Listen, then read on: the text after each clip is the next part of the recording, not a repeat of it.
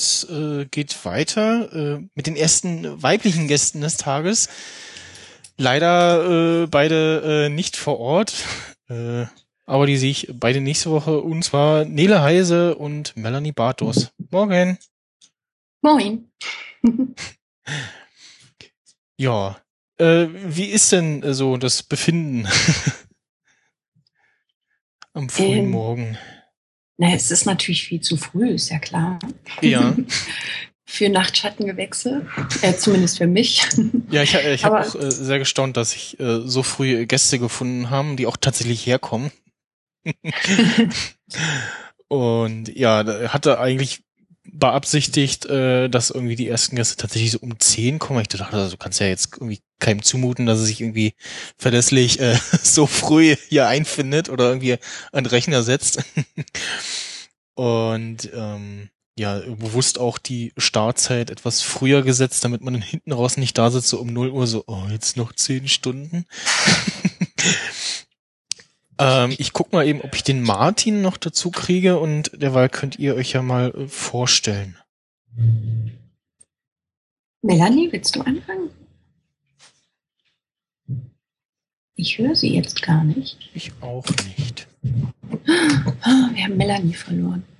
Ähm, das kriegen wir schon hin. Ich kann ja mal ganz kurz was zu mir sagen. Ich bin Nele Heise. Ähm, ich bin, glaube ich, ein bisschen stärker durch in der Podcast-Szene bekannt dadurch, dass ich meine ähm, Doktorarbeit zum Thema Podcasting schreiben möchte, das immer noch vorhabe. Ähm, genau, und mich eben immer auf den Podlove Podcast Workshops umtreibe und zum Beispiel die letzte Woche erst in Madrid auf einer Tagung was zum Thema Podcasting erzählt habe um, und finde das alles sehr spannend, was in der Szene so passiert. Unter anderem mache ich die Frauenstimmen im Netzliste. Das ist so eine ähm, Liste, auf der wir alle zusammen, das ist also crowdsourced, äh, eine Liste ähm, uns sozusagen ähm, mal anschauen oder dokumentieren wollen, wo Frauen im Podcast vorkommen, im deutschsprachigen Podcast. Und ähm, genau, da gehört nämlich netterweise die Melanie auch dazu. Ich glaube, sie hat gerade ein kleines äh, technisches Problem. äh, aber so ist das, wenn man dann nicht nur ja. zwischen Berlin, Berlin und Hamburg hin und her schaltet, sondern auch zwischen Deutschland und Österreich. genau. Also schon fast den ja ersten internationalen Gast, wenn man so will. Naja, ist doch toll. Ja, weil letztes Jahr hatten wir auch äh, einen Deutschen, der im Ausland war, zu Gast, äh, den Gerrit, der ja in ähm, glaube ich, gerade war und da Urlaub gemacht hat. Äh, und das Ganze dann noch mit einer Stunde Zeitverschiebung. Und weiß nicht, ob ich die. Meine nicht, nee. Melanie, sag doch noch mal guten Tag. Vielleicht klappt's jetzt. Leider nicht. Ja. Ja, das kennen wir ja vom Podcasten auch immer ganz gerne. Die technischen. Ja, genau. Probleme. Aber ja. vielleicht, äh, was ich eben schon überlegt hatte, äh, Michelle, dass wir sie nochmal, genau, dass wir sie nochmal anrufen und dann ähm, mhm. Sie nochmal reinholen. Das klappt doch dann bestimmt, oder? Ja, ich guck mal.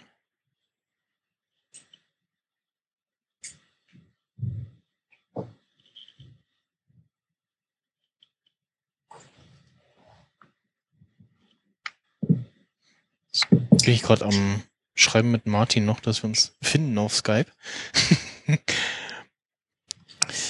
ja, es ist äh, etwas schwierig hier nebenbei irgendwie die nächsten Gäste einladen, Musik raussuchen, äh, Sachen nachgucken.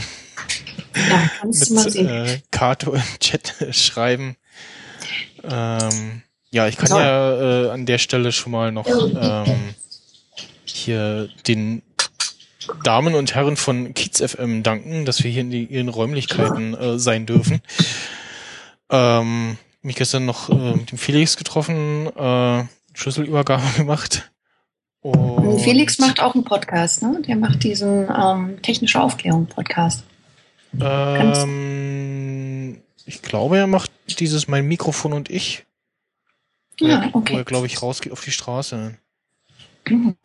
Du meinst ähm, wahrscheinlich. Du ähm, Felix Benzin meint. Ja, genau. Du meinst Daniel, der das mit dem technischen Aufklärung macht, oder? Ich weiß es gar nicht. Nee, das ist äh, Jonas. Jonas und Felix machen das zusammen. Okay. Ist auch egal. Du kannst mir ja theoretisch mal eine Frage stellen und ich erzähle ein bisschen was und versuchen, die Melanie nochmal hier ins Gespräch zu holen. Ja. Ähm, und dann mache ich ein bisschen Alleinunterhaltung genau. Also ich habe so ein bisschen mitbekommen, äh, das Thema Forschung liegt gerade so ein bisschen aus geldtechnischen Gründen bei dir so ein bisschen auf Eis, ne? Mhm. Ähm, aber ja, gibt's gibt's was Neues zu berichten ähm, zum Thema äh, Forschung über Podcasts etc.? Ähm, genau, also ich war ja, wie gesagt, letzte Woche in äh, Madrid auf einer Tagung. Das ist von der ACRIA, das ist so eine europäische, internationale Forschungsvereinigung von Menschen, die sich eben mit Medienforschung beschäftigen in allen möglichen europäischen Ländern, unter anderem eben auch in Spanien. Und ähm, dort war ich Teil eines Panels, wo eben doch tatsächlich mal drei, vier Oh, das klingt aber jetzt besser, oder? Wo eben ähm, sich drei oder vier Leute tatsächlich mal mit dem Thema Podcasting stärker auseinandergesetzt haben. Und da war eigentlich das Fazit, äh, dass es viel zu wenig Forschung gibt tatsächlich zu dem Thema. Mhm. Ähm, obwohl das Interesse am Thema Podcast insgesamt ansteigt. Also sowohl in den Medien, jetzt keine Ahnung, irgendwelche Netz, äh, Netzjournalisten oder alles im Bereich digitale Themen oder auch Radio. Da wächst eben das Interesse für Podcasts schon stärker an wieder, was natürlich viel mit Serial zu tun hat, das mhm. also wahnsinnig erfolgreich war letztes Jahr. Aber wir haben sozusagen in dem Panel schon festgestellt, dass eigentlich Serial zwar ein Riesenvorbild ist für viele Dinge, aber wirklich eher so eine Art Leuchtturmprojekt war. Das heißt also, der Aufwand, der dahinter steht und natürlich auch die journalistische Qualität ähm, scheint doch einige Nachahmer zu inspirieren. In Deutschland gibt es ja auch mehrere Projekte, die sich daran anlehnen. Aber das ist nichts, was sich jetzt sozusagen in der Breite auf die, zum Beispiel auf die deutschsprachige Podcast-Landschaft jetzt als Game Changer, sag ich mal, so ausgewirkt hat. Ähm, nichtsdestotrotz ist halt so diese Art und Weise, was äh, Serial gemacht hat, nämlich so diese etwas persönliche, transparente, journalistische Art und Weise natürlich etwas, was Podcasting so aus Sicht der Hörer wieder spannender macht. Ne? Also das ist einfach nochmal eine andere Qualität. Ähm, vielleicht kann man noch ein bisschen mal auf die ARD-ZDF-Online-Studie eingehen, weil da waren wir ja dann doch seit Serial relativ gespannt, ob sich jetzt das Podcast, die Podcast-Nutzung in Deutschland wirklich dramatisch geändert hat dadurch. Mm, und wenn man sich das so anguckt, da kann man auf jeden Fall sagen, dass sozusagen die Nutzung von Podcasts ähm, zumindest selten, das heißt also irgendwie monatlich oder so, keine Ahnung, was die da genau abfragen, ähm, dass die sich schon geändert hat. Das heißt also, 2014 haben noch sieben Prozent der Befragten Podcasts, Audiopodcasts im Internet selten genutzt und dieses Jahr waren es schon 13 Prozent und das sind fast doppelt so viele. Das heißt also, man könnte schon sagen, dass der Status vom Podcasting zumindest dieses jetzt nicht einmal die Woche, sondern eben einfach äh, weniger häufig, dass das schon krass zugenommen hat. Also ich finde das schon eine relativ große Steigerung und auch eine, die bis jetzt noch nie so da gewesen war. Also das heißt, was diese ganze doch unregelmäßige Nutzung angeht, hat Podcasting echt, echt zugelegt im Vergleich zu den letzten, ja eigentlich so sechs, äh, Quatsch, äh, neun Jahren, seitdem die diese Studie machen. Mhm. Allerdings ist dann, wenn man sich anguckt, ja einmal die Woche zum Beispiel, da, da hat sich wirklich nicht so viel getan. Und wenn dann eher bei der jüngeren Zielgruppe, aber das ist jetzt auch nicht wirklich überraschend sozusagen, dass die 14 bis 19, 29-Jährigen, dass die ein bisschen häufiger Podcasts nutzen. Und was ich krass fand bei der Studie, äh, bei der ARD ZF Online-Studie. Die haben dieses Jahr das erste Mal ein bisschen mehr danach gefragt, ob die Leute den Podcast überhaupt abonnieren. Also die haben ihre Abfrage geändert dieses Jahr. Und da, ähm, na vorher haben sie halt gefragt, ähm, Audio-Podcasts aus dem Internet, die sie abonniert haben. Mhm. Das heißt, dieses Jahr haben sie das weggelassen, sondern haben einfach nur mal nach Audio-Podcasts gefragt, ähm, um dann halt in der nächsten Frage nochmal stärker darauf einzugehen, naja, ähm, haben sie die denn abonniert oder nicht abonniert oder nur teils, teils? Und da hat sich eben rausgestellt, dass, ähm, dass eigentlich gerade in dieser jüngsten Zielgruppe ähm, quasi der allergrößte Teil, nämlich 16 Prozent von 20 Prozent, ähm, die Podcasts überhaupt nicht abonniert haben. Das heißt also, entweder wissen die nicht, wie das geht, oder sie wissen nicht, dass sie sie abonniert haben, oder sie suchen die dann eben auf den Webseiten auf. Und das finde ich schon interessant, äh, eine interessante, sag ich mal so, nicht Randbemerkung, sondern eine, die halt ganz schön interessant vor dem Hintergrund ist, dass, äh, dass wir uns so viel Sorgen immer um Abonnieren-Buttons machen auf den Workshops oder wie kriege ich die Leute jetzt dazu, dass sie mich auf iTunes anklicken und so weiter. Genau. Oder also das vor dem Hintergrund finde ich das schon relativ spannend. Bei diesem äh, auf der Republika, bei diesem Talk mit den ähm, drei Jugendlichen da, mhm. du erinnerst dich? YouTube äh, meinst du?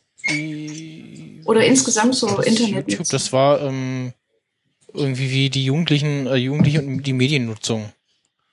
Mhm. Ähm, das war das. Ähm, da habe ich auch gefragt, ob sie denn Podcast, ob sie wissen, was Podcasts sind und ob sie Podcasts hören und ähm, die eine schüttelt den Kopf und die andere sagt, ja, schon mal gehört, aber sie kann damit nichts anfangen und er sagte ja äh, und er hört auch einen und hat mhm. auch einen abonniert. Ähm, mhm. Und ja, also dieses Thema Abonnieren ist ja ähm, immer noch recht schwierig. Potluck versucht da ja so ein bisschen äh, da so eine Lösung zu finden mit diesem Abonnieren-Button, wo du dann sagen kannst, du, ich habe hier diese Website, äh, ich nutze diesen Dienst oder ich habe den, den, den Client. Mhm. Und im Idealfall geht das dann äh, in der entsprechenden Seite oder der App auf und du hast es dann schon drinne.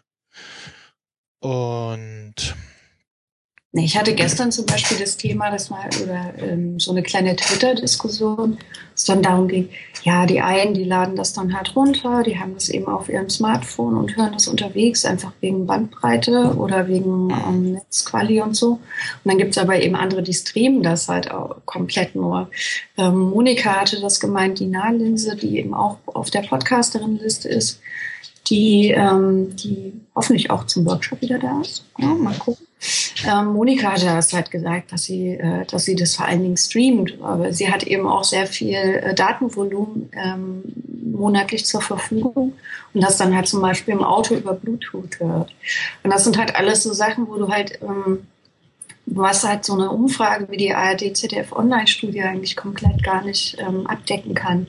Also die ganzen verschiedenen Formen, wie Leute im ja. Podcast nutzen. Ich glaube auch viele Leute hören sowas wie ähm, sanft, und äh, sanft und sorgfältig hier die Radiosendung mit äh, Jan Böhmermann und Olli Schulz, was ja eigentlich ein Podcast ist, der halt im Radio läuft. So genau. ist halt, ist, so, so, so ist das halt, ne? Und ich glaube, ganz viel hören sich das an, ohne sich, also im, im Nachhinein, dann äh, als laden das irgendwie von der Website runter und hören sich das an, ohne sich bewusst zu sein, dass sie halt gerade ja das Medium Podcast nutzen, dass sie da eigentlich einen Podcast hören. Mhm. Also das ist auch interessant. Da ist nämlich auch die, ähm, gibt es ja ähm, bei der ADZF Online-Studie nicht nur diese Audio-Podcasts aus dem Internet, sondern auch Audios von Radiosendungen zeitversetzt, also alles Audio on Demand sozusagen. Und da liegen äh, bei so wöchentlicher Nutzung Podcasts sogar noch vor ähm, Radiosendungen zeitversetzt. Das finde ich ganz spannend, weil insgesamt äh, diese seltenere Nutzung, da sind die On-Demand-Angebote von den Radios äh, stärker als Podcasts. Also es ist ganz interessant. Also ich glaube, es kommt auch so ein bisschen drauf an, wie regelmäßig dann eben diese Podcasts erscheinen. Mhm. Aber ich kenne das auch, also Freunde von mir oder so, die eigentlich mit Podcasts überhaupt nichts am Hut haben, aber die zum Beispiel sanft und sorgfältig irgendwie gerne hören oder dann Moin. Moin. Mein Sohn sagt hier gerade Moin, ist auch sehr schön.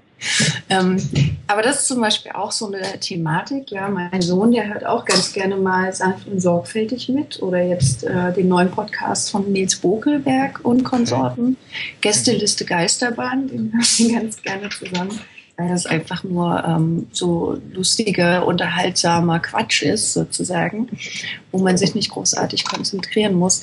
Aber so diese Angebote für Kinder und Jugendliche sind, glaube ich, noch ziemlich, es wäre echt noch voll das Potenzial, da mehr anzubieten, weil eigentlich ist ja gerade die junge Zielgruppe, sag ich mal, sind ja eigentlich diejenigen, die dieses ganze On-Demand schon total verinnerlicht haben. Also ich gehe dann halt, äh, sitze dann stundenlang vor YouTube und gucke mir irgendwelche Videos an oder ähm, keine Ahnung, wenn sie verfügbar haben, über irgendwelche Mediatheken sich Inhalte zu holen. Das ist ja bei, sag ich mal, in Anführungsstrichen älteren Online-Nutzern häufig noch, noch gar nicht so verinnerlicht, weißt du. Also, dass sie das so ganz selbstverständlich auch erwarten oder ähm, eben ähm, ja so ihre Mediennutzung machen. So, da ist noch stärker dieses, ich habe meine Tageszeitung oder Wochenzeitung oder ich habe halt das Fernsehen ähm, und das reicht mir dann im Grunde oder Radio zum Beispiel.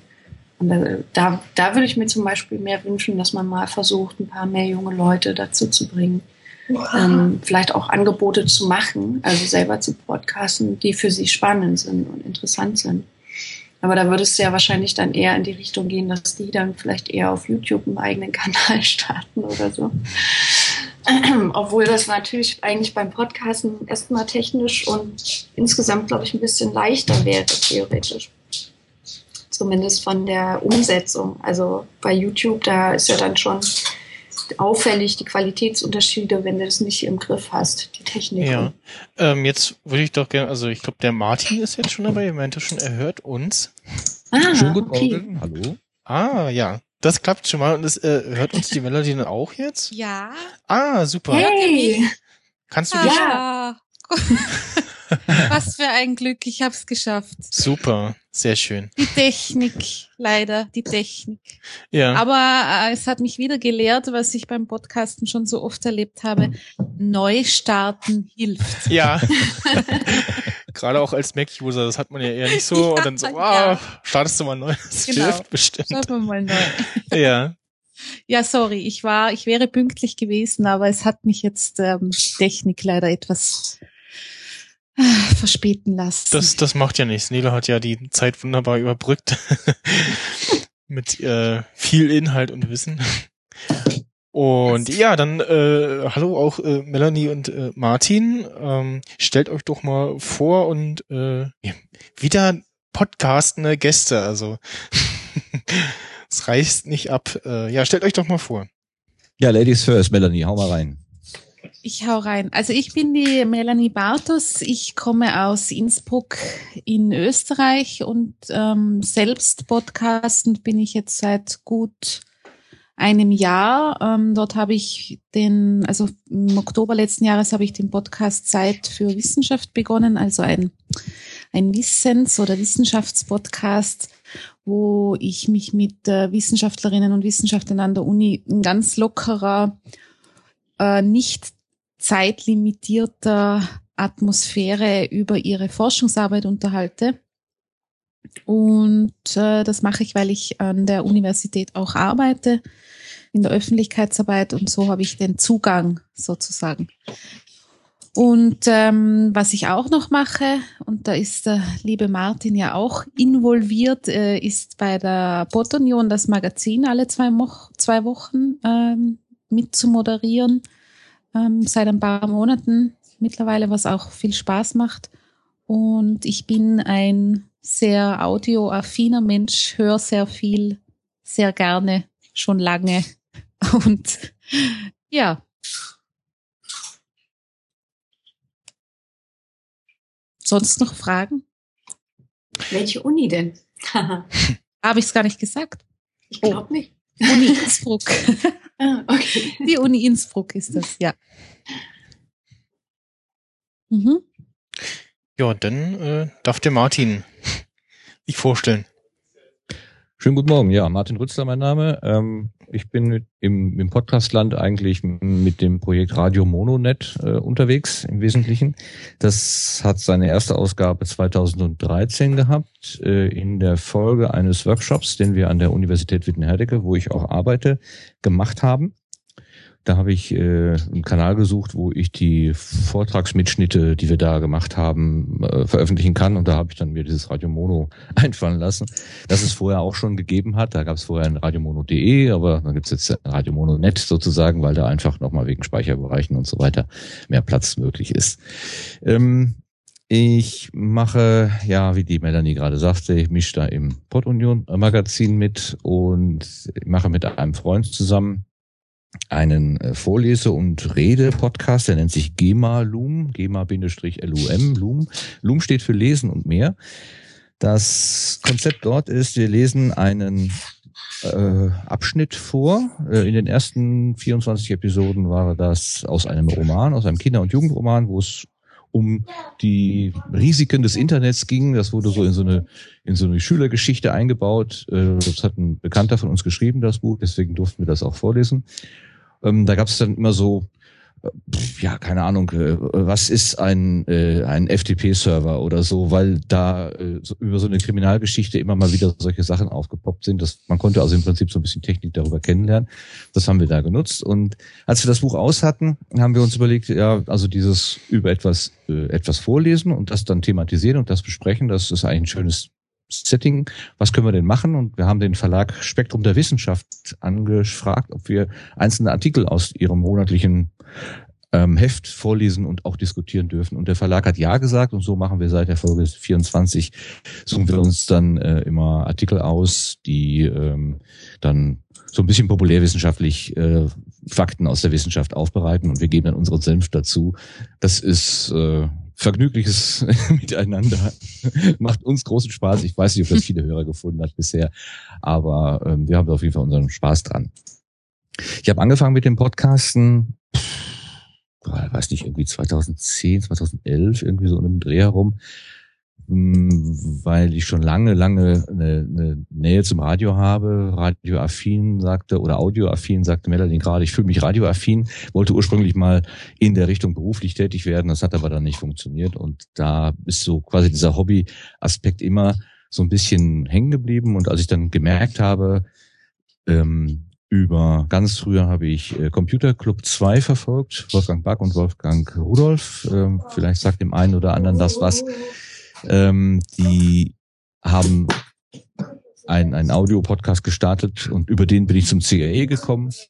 Und beim CRE, ja, meine, wenn man da einmal so reingeguckt hat und diese ganze Meta-Ebene und diese ganze Berliner Blase, das ist schon sehr motivierend und dann steht man da schon und denkt, ja, ich möchte das auch machen, ich möchte das auch machen. Aber ich habe äh, monatelang mit mir gerungen, weil ich immer gedacht habe, äh, das kannst du gar nicht. Also du machst dich da total zum Affen, wenn du da versuchst, irgendwie ein Interview zu führen und nach drei Fragen fällt dir nichts mehr ein. Ne? Und, äh, aber ich habe mich dann so ein bisschen durchgebissen mit erst mit einem universitätsinternen Projekt, was nicht auf die Füße gekommen ist, mit einem zweiten universitätsinternen Projekt, was schon ein bisschen besser auf die Füße gekommen ist. Und dann ähm, habe ich auch an der Universität einen ähm, einen, einen, einen, wie soll man das sagen, ein, ein Projekt begonnen, das nennt sich das kleine G. Ähm, die Uni ist eine gemeinnützige GmbH, also eine G GmbH und diese Gemeinnützigkeit, das kleine G, ähm, das versuche ich so ein bisschen aufzuarbeiten. Da haben wir inzwischen auch, glaube ich, über 30 Folgen schon zusammen. Ähm, und ja, so tummel ich mich da im Podcastland herum. Jetzt habe ich viel erzählt, ja Gott, Gott. Ja, ähm, mein Podcatcher sagt mir neulich so, äh, hier ähm, äh, MS Wissenschaft äh, Folge und ich so, das ist schon wieder ein Jahr her, dass die Folge rauskam bei Radio Mono nicht? und ich so, okay, so schnell geht die Zeit rum. Äh, Habe ich leider noch nicht gehört. Wie gesagt, mein Podcast-Konsum leidet leider seit Ende letzten Jahres etwas. Ähm, konnte mich aber noch sehr genau erinnern, wie äh, ich die Folge von deinem Podcast, Martin, gehört habe, äh, wo du auf ähm, ja auf der MS Wissenschaft äh, richtig warst, ne? Ja, 2014 war ich dort alleine, äh, habe da so einen Hoppla-Hopp-Durchgang gemacht, weil ich vorher lange im Stau gestanden habe und das ja. war nur noch so kurze Zeit. Ich fand das gut. Und in, zwei, in 2015 bin ich mit Nicolas Wörl von Methodisch Inkorrekt gemeinsam ah. auf dem Schiff gewesen und wir haben etwas längeren Rundgang gemacht, etwas mehr in Ruhe. Ähm, jetzt hast du da ja relativ viele Leute vor allem auch fremde Leute vors Mikrofon gezerrt. Ja. Was sagt man denn so? Sagt man so, ich mache hier so was fürs Radio oder was erklärt man den, wie erklärt man den Leuten da, was man da, da gerade macht? Ja, äh, Internetradio oder oder sowas ist schon das das passendere Wort. Also mit Podcast inzwischen durch die äh, Verbreitung in den öffentlich-rechtlichen, die ja dann auch gerne darauf hinweisen, dass irgendwelche Angebote im Podcast nachzuhören sind, ist das Wort Podcast als solches nicht mehr völlig fremd. Mhm. Also das haben schon mal manche gehört. Sie können aber nicht wirklich eine sinnvolle äh, einen, einen sinnvollen Konsum da irgendwie mit verbinden. Und ich glaube, Internetradio ist dann noch äh, niederschwelliger. Also Radio kennt man und dass es eben äh, in Anführungszeichen Sender gibt, die nicht über UKW ausstrahlen, sondern über mhm. äh, über Internetleitungen. Das, das ist schon eher bekannt, glaube ich, aus so Streaming oder so, aus der Nutzung einfach heraus. Also ich habe dann immer gesagt, ja, das ist Internetradio. Wo kann man das hören? Ja, auf meiner Webseite und so weiter. Ähm, äh, ist, ist immer so ein bisschen umständlich, aber also gerade auf diesem Schiff 2014, das fand ich äh, erstaunlich einfach, mit den Menschen da ins Gespräch zu kommen. Ja. Die haben mir relativ ähm, pointierte Aussagen gemacht. Da war das damals mit Snowden auch äh, ganz, ganz äh, groß und dann haben die auch politische Stellung, Stellungnahmen da also abgegeben. Also ich war ganz beeindruckt, dass die Leute das dann so gemacht haben. Ja. Ja, oft wird es ja spätestens dann, wenn der Podcatcher ins Spiel kommt, äh, in der Erklärung etwas schwierig. Das war zumindest meine Erfahrung. Aber ich habe das wirklich so, ähm, ich mache das mittlerweile wirklich so, dass ich äh, versucht, das ganz explizit vom Radio zu trennen und zu sagen, dass das ein anderes Angebot ähm, ist und dass das auch ein bisschen anders funktioniert. Ich meine, meine Bemühungen enden dann doch immer wieder darin, dass am Schluss dann meine Gäste äh, äh, mich nach dem Gespräch fragen, und wann kommt das im Radio? Aber wann wird das Bleib dran. Genau. Also du würdest das Wort Internetradio zur Erklärung vom Podcast besser nicht verwenden. Ich verwende es nicht, nein. Hm. Aber natürlich, äh, natürlich ist das ähm, so jetzt in unserer Runde, wie wir hier sprechen, ähm, eine ähm, legitime Erklärung. Aber für mich wird es dann, ich versuche es eben, dass, dass der Punkt bei mir ist, dass ich ja Radio auch mache, parallel dazu. Hm. Ja. Und ähm, deswegen, allein schon deshalb irgendwie in meiner Herangehensweise das ähm, versuche zu trennen. Mhm. Aber du, ja, du hast recht, ja. Martin, mit dem, äh, dadurch, dass ja viele, äh, die öffentlich-rechtlichen, gerade wenn wir die so als Beispiel heranziehen, äh, mittlerweile ihr Angebot in Form, wie sie es ja selber nennen, Pod von Podcasts anbieten, kann man mit dem Begriff schon recht gut arbeiten, dass man zumindest eine Vorstellung hat, mh, hm, das, was mit diesem On-Demand hören und zeitsouveränes Hören, wie man immer so schön sagt das stimmt schon, ja. Ja, ich habe gestern noch überlegt, bin gestern von einer Studentin, oh Gott, aus Bremen, äh, was sie da genau studiert. Äh, sie arbeitet, also sie möchte in ihrer Bachelorarbeit über Podcasting in Deutschland und in Amerika so eine Art Vergleich äh, irgendwie anstellen, äh, weil wow. sie auch von der Idee. Nele, hast du das gehört? ja, sie hat mich ja auch schon angeschrieben. Ah, okay. Ja, ich hatte nur bislang leider nicht die Zeit, äh, die Zeit, ihr mal äh, anständig zu antworten. Mache ich heute noch, versprochen. Ja, also ich habe auch gefragt, ob sie den Namen Nele Heise in dem Zusammenhang schon gehört habe. Und ja, ja, das war schon, war schon klar. Also sie wird dich wahrscheinlich auch noch ansprechen. Ja, der Alexander Knickmeier hat sie an mich verwiesen, weil sie ihn fragte, wie ist denn die Lage so in Deutschland? Und der sagte, ja, weiß ich nicht, aber der Martin Rützler kennt sie aus. Habe ich auch gesagt, ähm, das ist jetzt ein kleines bisschen, kleines bisschen zu viel. Ähm, ich kann bestenfalls aus meinem Mac und was ich, was ich, was ich aus der Szene so einfange, aber das ist beim, beim besten Willen jetzt nicht erschöpfend. Also ich. Naja, gut, aber. Ich, ne? Martin, da muss man, muss man ja sagen, man kann ja schon sagen, dass du für den Bereich, was so Wissenschaftspodcasts angeht, sicher einen total guten Überblick hast. Ne? Das hast du jetzt noch gar nicht erzählt mit dem ganz Ohr, was er da immer macht. Und äh, soweit ich verstanden habe, Melanie, warst du auch da, oder? Ja, schon zum Erzähl zweiten mal. mal. ja. Jetzt zieh doch darüber äh, mal was. Will ich auch noch mal ein bisschen. Ja. Ich kriege hier gerade eine Regieanweisung. Moment, äh, nee. Äh, so, alles gut. Es ist eine offizielle. ähm, also zum Ganzohr. Ähm, äh, wie hieß denn das, der Slogan eigentlich? Äh, ganz Ohr sein. Also das hat ganz, das hat 2013 angefangen. Äh, ich habe da äh, die, näheren Umstände will ich ja nicht erläutern, aber ich hatte plötzlich ein, ein, ein gewisses Budget zur Verfügung zur freien, äh, zur freien, zum freien Einsatz. Also quasi durch Umstände habe ich Geld in die Hand gedrückt bekommen, so um die 1000 Euro und dann hieß es, mach da was draus. Äh, und zwar hatte das mit diesem Podcast da zu tun und da habe ich mir überlegt, wow, kaufe ich mir jetzt den Zoom H6, den, auf den ich schon lange scharf war, oder ähm, mache ich lieber etwas, was ich mir mit Geld eigentlich nicht kaufen kann normalerweise, wenn jetzt nicht sowas wie die Universität dahinter steht. Also ich habe das Geld von der Uni bekommen. Und da habe ich damals überlegt, ein Ereignis ist eigentlich etwas, was ich als Privatperson nicht auf die Beine kriege. So ein, so ein Rekorder kaufen kann ich als Privatperson halt auch. Und dann habe ich damals gesagt, ich ja, also ich wünsche mir, wenn ich hier einen Wunsch äußern darf, ich wünsche mir einen Workshop zum Thema Podcasting. Haben die mich auch alle angeguckt und gesagt, hä? Aber okay, lass den Spinner mal machen. Und ich habe dann da 2013 einen Tag ähm, durchführen können zum Thema Podcasten. Da hatte ich den Tim Prittlaff eingeladen, den Manfred Kläuber eingeladen und oh, ich kann sie gar nicht alle äh, aufzählen, aber bei Radio Mono Net, die ersten Episoden, die sind genau aus dieser Zeit oder die haben genau diese Vorträge. Haben wir einen Tag lang in in loser Folge. Ach, der Christian äh, Bettnerek von der Hörsuppe, der war auch da, fällt mir gerade ein. Da haben wir also einen Tag so über Podcasting als Mittel zur Wissenskommunikation. Also da war schon so ein bisschen der, der Gedanke, dass man auf diesem Medium ja auch Wissen transportieren kann. CRE ist dafür, glaube ich, das allerbeste Beispiel.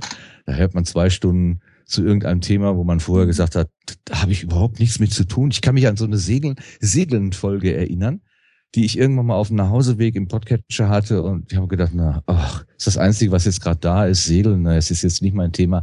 Aber das waren einfach wunderbare anderthalb oder zwei Stunden äh, Segelthema. Also ist es immer noch für mich äh, so, äh, steht immer noch ganz hoch oben und es ist immer noch so eine Art von, von Vermittlung, die ich auch gerne können würde. An die komme ich aber nicht ran. Ich mache es halt auf eine andere Art. Ähm, auf meine Art so. Aber ich finde CRE nach wie vor ganz wunderbar und ich habe mit Freude gesehen, dass es jetzt eine neue Episode gibt nach sieben Monaten, acht Monaten Ruhe oder so. Es geht weiter. Um, ähm, und äh, nachdem wir also 2013 das gemacht haben, war dann so ähm, der Gedanke, im Februar hat der Florian Freistetter, den kennt man vielleicht aus Vrind Wissenschaft, oder vom Astrodiktikum Simplex Blog oder von den Sternengeschichten. Der macht ja inzwischen einen eigenen ja. Podcast, genau. Ähm, der hat auf Twitter geschrieben, die Wissenschaftspodcaster, die deutschsprachigen, die sollten sich doch mal treffen. Wäre vielleicht eine ganz interessante Truppe, die sich da zusammenfinden würde. Ja. Und er hat das gelesen und sofort gesagt, äh, du Florian, 2013, also vor ein paar Monaten, haben wir sowas hier in Wittenherdecke gemacht ich könnte mich dafür stark machen, dass wir das auch 2014 nochmal machen.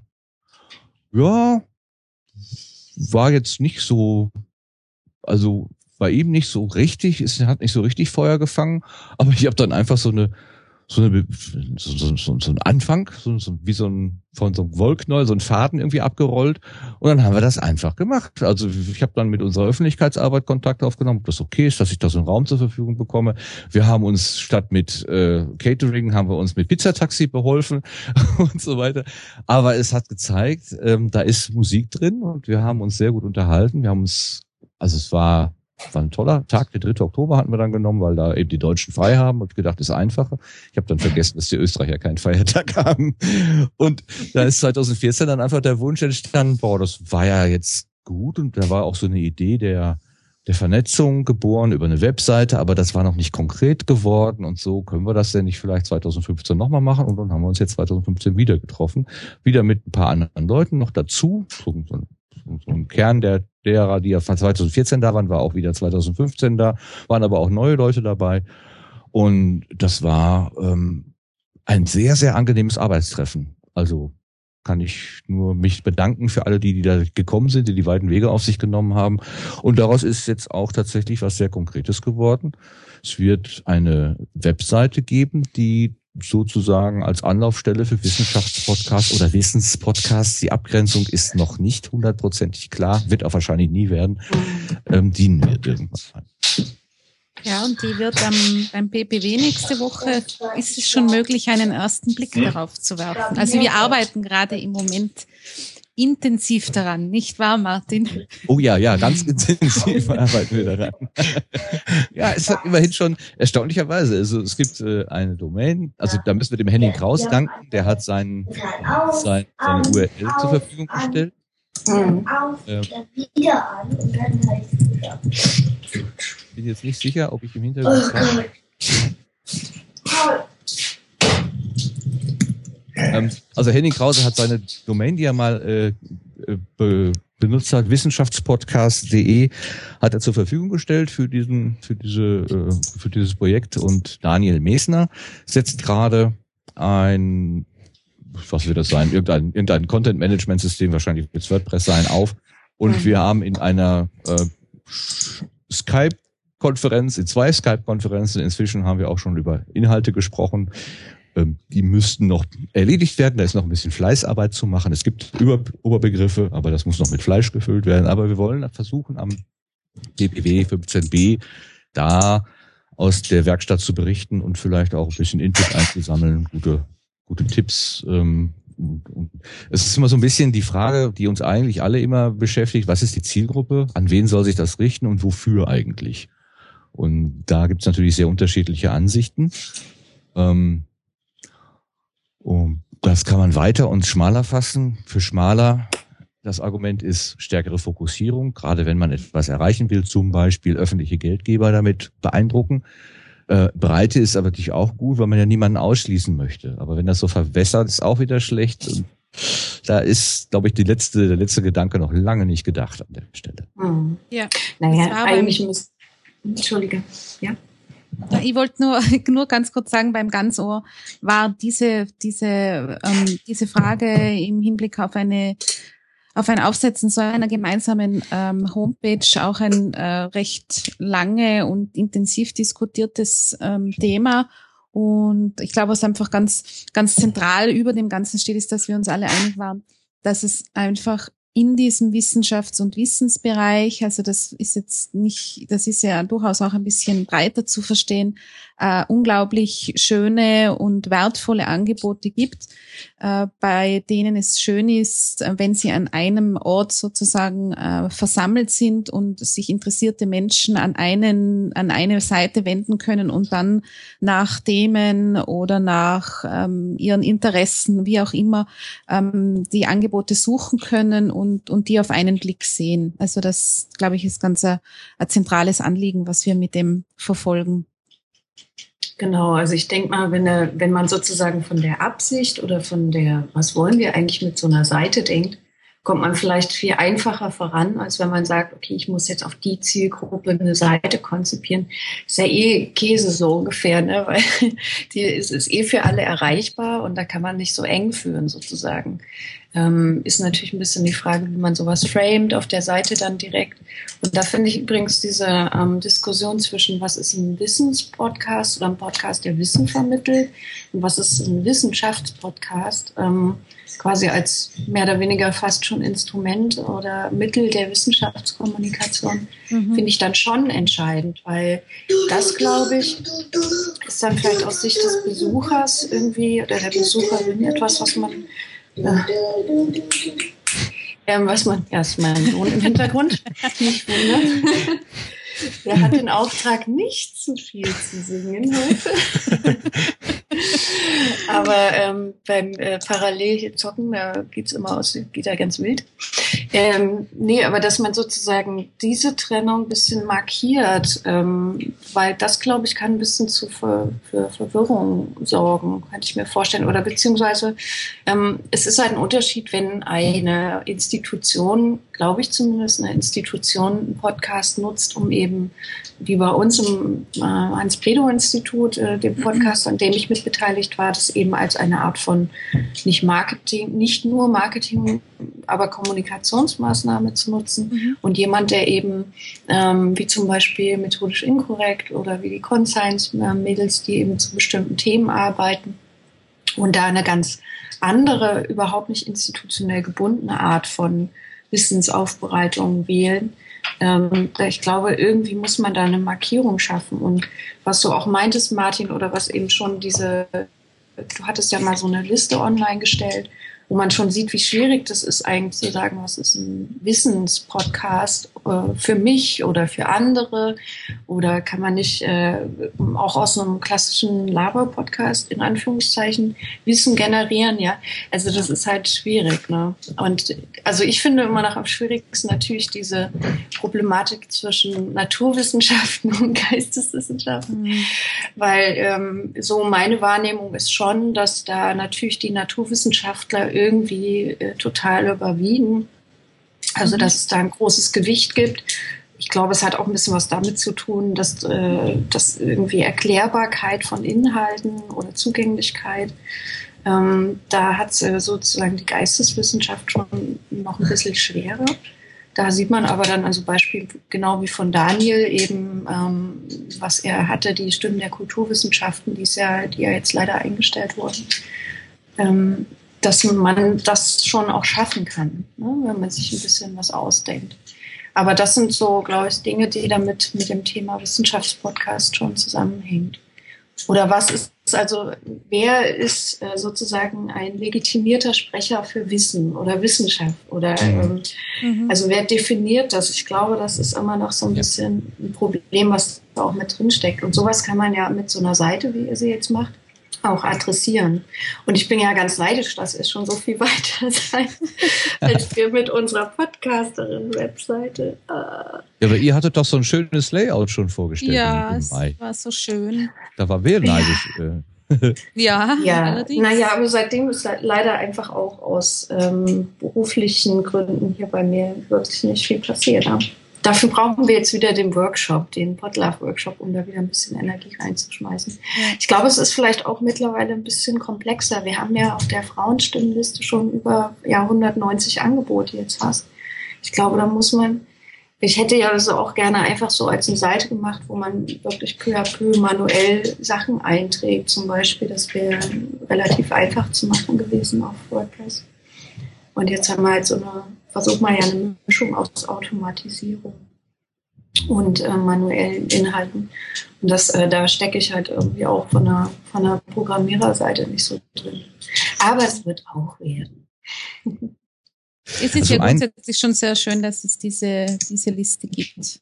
Das ist ja schon ein, ein sehr wichtiger und guter Schritt gewesen. Ja, da sind ja auch ein paar Wissenschaftspodcasts drauf. Ja. Hm. Mhm. Ja, also sicherlich wird es auch Schnittmengen geben. Also, und wenn ich von ihr spreche, dann meine ich natürlich auch nicht, es gibt keine harten Grenzen irgendwie, also Gottes Willen. Also, mhm.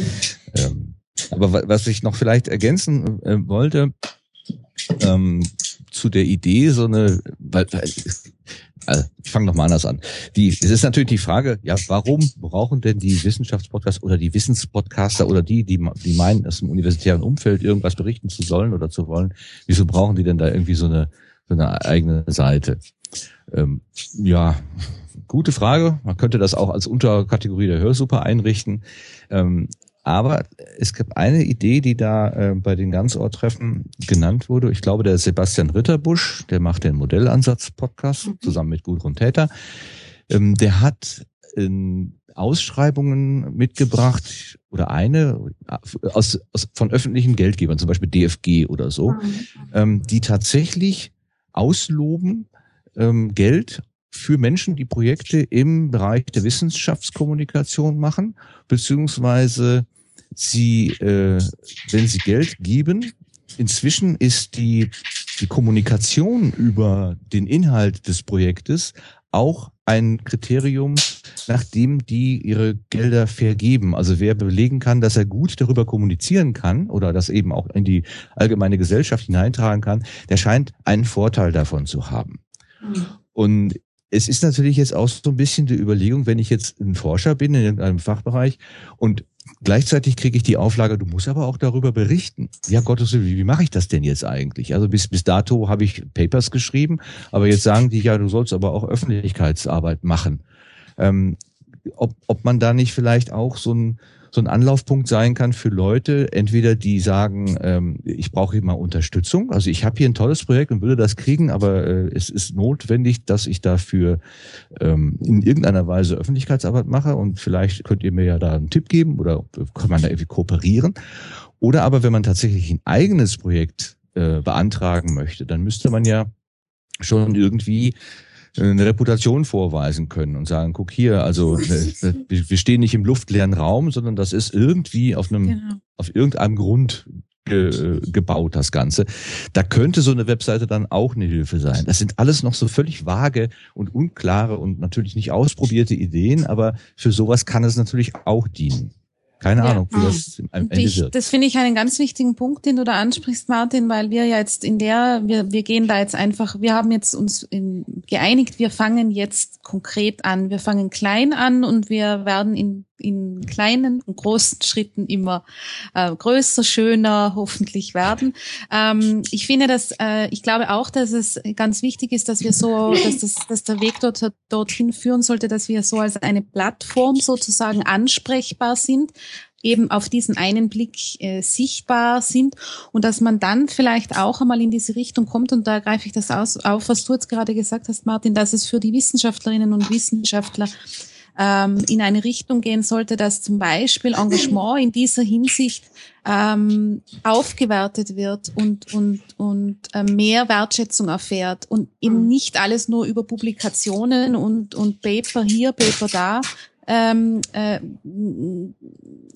als Leistung eingeordnet wird, sondern dass auch solche Dinge äh, äh, mehr wertgeschätzt werden. Und da muss ich immer an ein Beispiel denken, dass der Nicolas Zwörl eben von, vom Methodisch Inkorrekt Podcast auch beim Ganzohr äh, jetzt erwähnt hat, dass er unter Reinhard Remfer das schaffen, dass sich ähm, ziemlich viele Menschen, auch junge Menschen, äh, alle zwei Wochen drei Stunden lang mit äh, Physik oder mit Naturwissenschaften beschäftigen.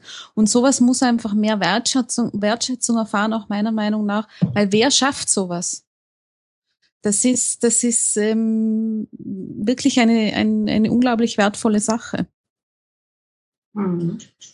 Also ich glaube zum Beispiel, ich kenne das jetzt vom Bredocast, ich habe gestern mit der ähm, Produzentin oder sagen wir mal mit der Host, Hostess, ähm, gesprochen vom Predocast, dass genau dieses Thema ganz wichtig, also auch zu zeigen, es gibt eigentlich auch ganz viele andere Podcasts, wo das wunderbar funktioniert und die auch Anerkennung finden, weil nämlich intern oder im Haus immer noch Probleme sind mit zu sagen, das ist total unseriös oder so. Ja. Also dass, dass eben sozusagen die Kollegen, die eigentlich, äh, oder ein Teil zumindest der Kollegen, die eigentlich ähm, ja genau eben weg von Papers oder weg von Forschungsberichten mal hin zu einer Öffnung auch ähm, genötigt zu sein, sage ich mal in Anführungsstrichen, ähm, sich zu erklären oder mal zu sagen, wo dockt eigentlich das so an, was wir hier an Wissen produzieren in, an Gesellschaftsbereichen an.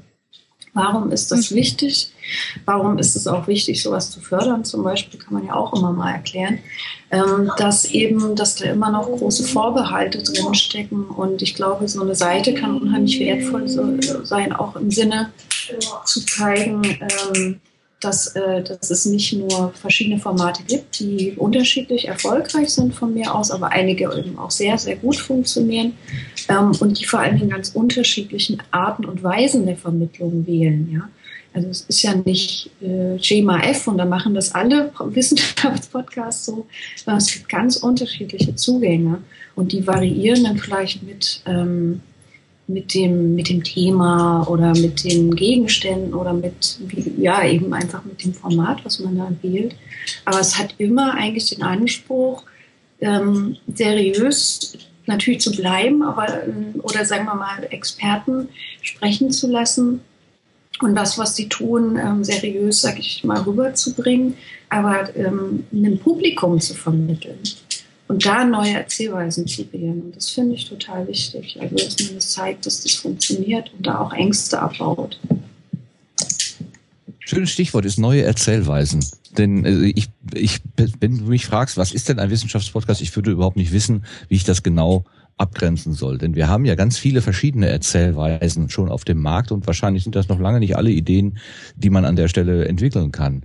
Ähm, das ist Vielleicht kann Melanie das ein bisschen genauer greifen, aber mir fällt es einfach schwer, wirklich diese, auch diese, was du ursprünglich gesagt hast, diese Abgrenzung Wissenschaft und Wissen. Deswegen schreiben wir das immer mit so einem, das schafft wird immer so in Klammern geschrieben, so dass im Prinzip beides möglich ist. Ähm, ein, ein, ein ein, ein Podcast, der sich, was weiß ich, mit Ernährungsfragen oder mit Kochen oder sowas beschäftigt, kann natürlich auch da reingehören, ähm, muss aber nicht. Also das ähm, kann man wahrscheinlich auch nur im Einzelfall entscheiden und das ist im Moment auch die Idee, dass ähm, äh, tatsächlich so eine Art Kuratorium, also der Kreis derer, die sich da irgendwie jetzt mal hinsetzen und tun, dass die dann sagen, ja gut, den Kollegen oder die Kollegin hätten wir gerne noch dazu mit dem Angebot und der leider nicht. Ähm, wobei die Grenzen nicht vorher, also die, die, die Kriterien nicht ganz eindeutig vorher kommuniziert werden können, weil sie einfach nicht da sind. Oder würdest du es anders sehen, Melanie? Nein, ich sehe es genauso. Es ist unglaublich schwierig. Die Nele hat es ja auch schon angesprochen. Ähm, wir haben jetzt auch bei der, bei der, bei der, bei unserer letzten Konferenz, die war vorgestern. Ja, am Donnerstag ähm, Donnerstag. oder Freitag. Donnerstag. Oh Gott. Ist ja wurscht. Irgendwann, irgendwann diese Woche war es auf jeden Fall. Zeit. Und da ähm, haben ist irgend, von irgendwem der Satz gefallen, äh, äh, wenn man wenn man das Wissen sozusagen, Wissensvermittlung ähm, als, als Kriterium hernimmt, dann, dann fällt da ja fast irgendwie jeder Podcast rein, weil welcher von bei, bei fast jedem Podcast äh, wird ja irgendein Thema behandelt, ähm, diskutiert. Äh, bist du nachher, weißt du irgendwie, welcher Form auch immer etwas mehr äh, als vorher. Ja, und wenn es übers Busfahren ähm, ist, ne? Ja, eben, eben. Und genau. ich glaube, ähm, wir haben uns ja dann auch schon in Witten darauf verständigt, dass es äh, so eine, eine Gruppe ähm, ähm, an ein Team sozusagen, dieses, das es ja ohnehin geben muss, um die, um die, äh, die Webseite zu warten und zu bestücken. Und ähm, das soll ja nicht nur jetzt Daniel Messner ganz alleine machen, sondern das soll ja doch auch wenn viel an ihm hängen bleibt, äh, ein, eine Teamarbeit sein, dass wir uns wohl ähm, so in, in, in diesen Redaktionskonferenzen oder so, wie wir es ja jetzt schon haben, gemeinsam darüber unterhalten müssen, wenn jemand, wenn, wenn neue Podcasts aufgenommen werden sollen. Äh, ja, ist das eher, ist das unserem Empfinden etwas, wo wir sagen, dass passt, äh, passt irgendwie dazu oder ist auch für den Podcast sinnvoll, wenn er damit eingebettet wird, also nicht nur aus unserer Perspektive, sondern auch aus Perspektive des der jeweiligen Podcasterin oder des jeweiligen Podcasters und dann das wirklich ähm, individuell und basisdemokratisch entscheiden. Ich glaube, es wird uns wirklich nichts anderes übrig bleiben, weil das, es hat ja eigentlich einen schönen Grund, weil wir müssen ja froh sein, wenn es viel Vielfalt gibt. Es wäre ja, ja, es wäre ja, wäre ja blöd, wenn wir da draußen irgendwelche 50 Podcasts hätten und die besprechen wir jetzt alle durch und äh, 20 davon äh, fallen jetzt unter die Rubrik Wissen oder Wissenschaft und damit ist das erledigt. Also von dem her, ich sehe das ja positiv, dass wir uns da überhaupt, dass wir quasi die Qual der Wahl haben. genau. Aber es meine, ist schwierig. Hm, und ich, es wird, glaube ich, ganz spannend werden. Also die Dynamik bei der Frauenstimmenliste war jetzt schon so, dass dann erstaunlich viel von außen auch noch kommt, ne? wo du überhaupt nicht mitgerechnet hast, dass Leute Sachen vorschlagen oder dass dann plötzlich aus Kontexten, wo ich überhaupt nie mein Augenmerk drauf hatte, ähm, dann plötzlich diese Vorschläge kommen. Das ist natürlich bei mir in dem Falle recht einfach, weil das Kriterium einfach ist, da macht jemand eine Frau mit. Aber in dem Falle wäre es ja ganz spannend zu sehen, was reichen eigentlich die Leute auch ein oder was schlagen sie vor, die Besucher eurer Seite. Und das sozusagen eigentlich auch nochmal vielleicht zu nutzen aus eurer ähm, Perspektive, um zu sagen, okay, erklärt doch mal, warum aus eurer Sicht dieser Podcast auf die Liste gehört. Also ich glaube, das kann man fast so als eine Art Forschung nochmal ähm, äh, fast verstehen, zu sagen, okay, wa was verstehen die Leute eigentlich unter Wissenschaftspodcast? Ne? Ähm, das kann ich mir total ähm, spannend vorstellen, dass da nochmal echt viel bei rumkommt. Ähm, wenn er das, also weil das andere ist ja nochmal das eine ist ja der Inhalt, das andere wären ja dann die Akteure. Also du kannst ja, ja. von so vielen, von so vielen Perspektiven rangehen, zu sagen, okay, was definiert das jetzt hier eigentlich? Mhm. Aber ähm, das wäre schön, wenn er da ein paar von den Konferenzen öffentlich abhaltet. da möchte man dann ja mal Mäuschen spielen. ja, allein die Begriffe. Die Arbeit, ja. Allein die Begriffe Wissenschaftskommunikation, Wissenschaftsjournalismus, Wissenschaftspublikation, Öffentlichkeitsarbeit. Mhm. Ähm, ich, ich meine, das wird ja auf anderen Konferenzen ja auch schon heftig diskutiert, ganz unabhängig vom vom Medium Podcast. Ich glaube, die mhm. Melanie, du warst auf doch da in Fall, Duisburg ja. auch bei so ja. einer äh, und, mhm. und äh, Nikolas sagte, am Ende des Jahres ist er auch wieder bei so einer Konferenz. Was mhm. ist denn da eigentlich so das, das Ziel, wenn man so sich über bei so einer Konferenz oder bei, in Duisburg da letztens, was, was, worüber habt ihr denn da eigentlich so gesprochen? Also das war ein Treffen von äh, Hochschulkommunikatoren im deutschsprachigen Raum. Äh, da waren 400 äh, Leute da, die denselben Job machen wie ich sozusagen. und ähm, ja, also man, da werden natürlich viele verschiedene äh, äh, Themen angesprochen, aber was immer wieder Thema ist und nicht nur dort, äh, in Deutschland mehr als in Österreich, ähm, so empfinde ich sich zumindest, so empfinde ich es zumindest immer wieder, ist diese Frage, was Wissenschaftskommunikation leisten kann oder soll und vor allem wie ähm, das heißt, es herrscht wohl allgemeine Einigkeit, dass wissenschaftliche Themen ähm, stärker in die Gesellschaft reingetragen oder, sagen wir besser, zurückgetragen werden muss oder sollte, weil es ja letztendlich auch von Steuergeldern bezahlt wird. Ähm, und weil es auf der anderen Seite auch bei ganz vielen Themen so ist, dass, dass es da nach wie vor Berührungsängste oder ähm, Barrieren gibt, weil viele Menschen glauben, das ist zu kompliziert, das kann man nicht verstehen und die sitzen da in ihrem, äh, den, dem viel zitierten Elfenbeinturm und keiner kann nachvollziehen, äh, was, da, was sie da eigentlich tun und was uns das auch bringt. Mhm. Und ähm, in diesem Sinne gibt es sehr viele ähm, Diskussionen und auch viele, so wie äh, ein Stichwort ist dieser Sickener Kreis, äh, den ich eh schon immer wieder über, erwähnt habe, der so nach äh, für eine für ein bisschen so ein Neudenken der Wissenschaftskommunikation plädiert. Ähm, da fällt immer wieder dieses ähm, Geschichten aus der Wissenschaft erzählen, die Personen, die dahinter stecken, stärker in den Vordergrund stellen. Und dann natürlich immer die nach wie vor, zumindest in meiner Wahrnehmung, nicht geklärte Frage, was ist Wissenschaftsjournalismus, was ist Wissenschafts-BR und wie passt das alles unter Wissenschaftskommunikation? Und da wären wir wieder bei der Frage, ähm, dass man differenzieren muss. Und das muss man natürlich, so sehe ich mich ja selber auch. Ich meine, ich, ich arbeite an einer Universität in der Öffentlichkeitsarbeit. Ähm, ähm, wer welche Inhalte wie rüberbringt und wie ähm, objektiv das dann noch ist und was Objektivität in dem in, in der Hinsicht überhaupt bedeutet. Also das ist ein, ein ganz komplexes ähm, schwieriges Feld, wo aber eben an, an der Stelle äh, die Wissenschaftskommunikation, wenn man das so sagen will, über Podcasts oder eben über diese Gesprächsformate äh, viele, viele Punkte, die äh, in, der, in dieser Kommunikation als fehlend empfunden werden, genau aufgreift. Eben äh, die persönliche Ebene hervorholen, sich Zeit für ein Thema nehmen, nicht von Sensationsmeldungen, äh, die übertrieben sind, äh, leben, ähm, auch einmal über Fehler sprechen, äh, die, die Menschen einfach zu Wort kommen lassen, die eben im Wissenschaftsbetrieb sind. Also da, da greife ich mit dem, oder wir, die in, dem, in diesem Bereich podcastend unterwegs sind, ganz viele Wünsche, würde ich fast sagen, auf. Hm. Hm. Na, ich kenne es ja sozusagen vor allen Dingen auch aus der Perspektive, ähm, ich bin Kommunikationswissenschaftlerin von mhm. Haus aus. Ähm, und da bin ich ja mal fast ein bisschen beschämt. Ähm, die, also die sehr eingeschränkte Definition oder die sehr starre Definition von Wissenschaftskommunikation eine mhm.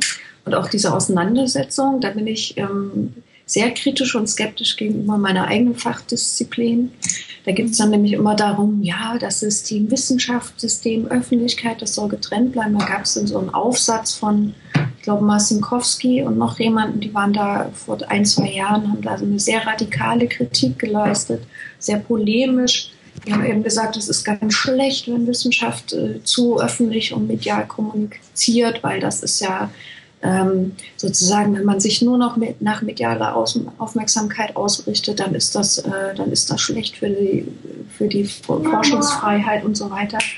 Ähm, und da, ähm, und da muss ich dann einfach sagen, wenn also sozusagen die Kommunikationswissenschaft eigentlich als Forschung der Kommunikation so eine Haltung hat, da kann man möglicherweise auch nicht viel erwarten. Ich sehe es natürlich aus meinem eigenen Alltag und meinem eigenen beruflichen Alltag total toll. Ich finde es total toll, wenn wir es schaffen, die Themen, die wir auch in meiner Disziplin haben, in die Öffentlichkeit zu bringen. So keine Frage. Aber wenn das schon an diesen Punkten, an diesen grundsätzlichen Punkten so schwierig ist, und da würde ich dir nämlich zustimmen, Melanie, dass, ähm, das Medium Podcast nämlich äh, genau vieles von dem, wo viele äh, Forscher Angst vorhaben, noch so ein bisschen ähm, abfedert sozusagen, ähm, dass das äh, also dass das eine sehr äh, schwierige Vor Grundvoraussetzung ist. Ich war jetzt gestern bei einer Tagung, da ging es um digitalen Journalismus und mich unterhalten mit einem Journalistenprofessor und der meinte, der findet Livestream total schlimm. Er würde nie im Leben eine Konferenz livestreamen, weil dann könnte man ja was Doofes sagen. Und deswegen findet er das geschriebene ah. Wort viel besser, weil dann, also weißt du, das ist mhm, mhm. dieses ja, Mindset. Ja, mit solchen Dingen ist man konfrontiert, ja. Richtig, und dieses Mindset zu durchbrechen mhm. ist total schwierig. Und das kann man, glaube ich, auch nur mit Positivbeispielen und eben auch mit dem Gedanken hier, ähm, Podcasting ist ja immer noch, finde ich, ein Medium, da kann man eben auch mal anfangen, Dinge zu tun und vielleicht ein bisschen zu experimentieren und am Ende hat man dann ein Format gefunden, das wie äh, methodisch inkorrekt so unheimlich viele Leute anzieht. Die waren ja sicher auch nicht von Anfang an total sicher, wie sie, in welche Richtung das läuft, ja. Ähm, und stattdessen wird dann eben auch so glatt gebügelte, wirklich PRisierte ähm, Formate möglicherweise gesetzt. Ähm, oder auch zum Beispiel, was Tim ja macht mit den, mit Raumzeit oder so. Das ist ja auch eigentlich jemand, der, glaube ich, relativ, ähm, sage ich nicht respektlos, aber der sozusagen ähm, einen ganz anderen Zugriff auf so einen Begriff wie Professionalität oder Seriosität hat, ja, der aber die, die Themen ernst nimmt und die Gesprächspartner ernst nimmt und der seine eigene Neugier den Dingen gegenüber ernst nimmt. Ähm, und da irgendwie mal, ähm, und da sind es vielleicht wirklich wieder verschiedene Systeme. Da geht es aber nicht um Öffentlichkeit und Wissenschaft, sondern eigentlich um Wissenschaft und äh, Netz, Internet mhm. an vielen Punkten. Da geht es nämlich um ähm, Dynamiken, die der digitale Wandel mit sich bringt, der an ganz vielen Stellen in der Wissenschaft eigentlich ähm, noch überhaupt nicht angekommen ist. Ja. ja. Da geht es ja schon allein darum, wenn Leute irgendwie äh, Forscher auf Twitter sind, dass das dann schon wieder schräg angeguckt wird. Ne? Und dann ist natürlich die Öffnung hin zum Netz durch einen Podcast noch viel schlimmer, weil dann kann ja da unter, drunter jemand, könnte ja kommentieren. Oder er nimmt den Podcast und schneidet das ungünstig von mir, für mich zusammen. Ja, das sind ja alles so Ängste. Und da weiß ich nicht, vielleicht wird es wirklich noch eine Weile dauern, bis, ähm, bis wir in so einem Punkt sind, wo die Potenziale noch stärker begriffen werden und wo eben auch die ähm, gefühlten Barrieren sich ein bisschen abgesenkt haben. Und das ist möglicherweise eine Generationenfrage, aber im Grunde ist es eher so die Frage nach Offenheit und Neugier, die man, glaube ich, auch, wenn man mit Wissenschaftlern sprechen möchte, irgendwie so ein bisschen anfixen muss. Ne? Naja, oder es ist also auch das Argument zu sagen, da kriege ich vielleicht negatives Feedback. Es wird ja immer eigentlich gesagt, naja, wenn du bloggst, dann kriegst du in der Regel schlechteres Feedback als über Podcasts. Ja, Eben, weil du nicht, weil du nicht diese persönliche Ebene so leicht reinbringst. Also ich habe äh, mit, bin bei den Gesprächen, die ich bisher geführt habe, ähm, schon immer wieder damit zu tun gehabt, dass es am Anfang ähm, recht schwierig war, die Leute zu so einem Gespräch zu bewegen und ähm, dass da schon recht viel Skepsis und ja, und wer hört sich das dann an, wenn das so lange ist und wenn ich mich da verrede und so weiter.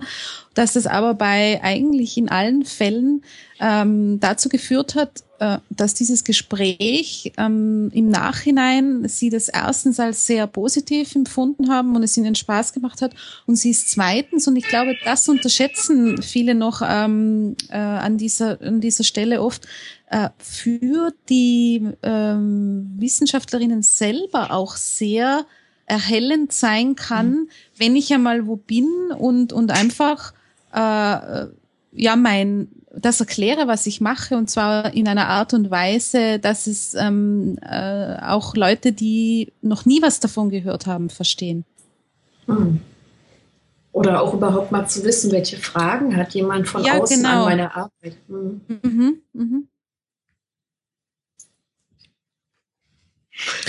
Ein anderer Aspekt, vielleicht, ähm, der, der mir noch ganz unklar ist, ähm, den hat auch der Sebastian Ritterbusch vom Modellansatz Podcast angefangen, dass er sagt, ich möchte im Prinzip auch das, was wir da kommunizieren, zitierfähig machen.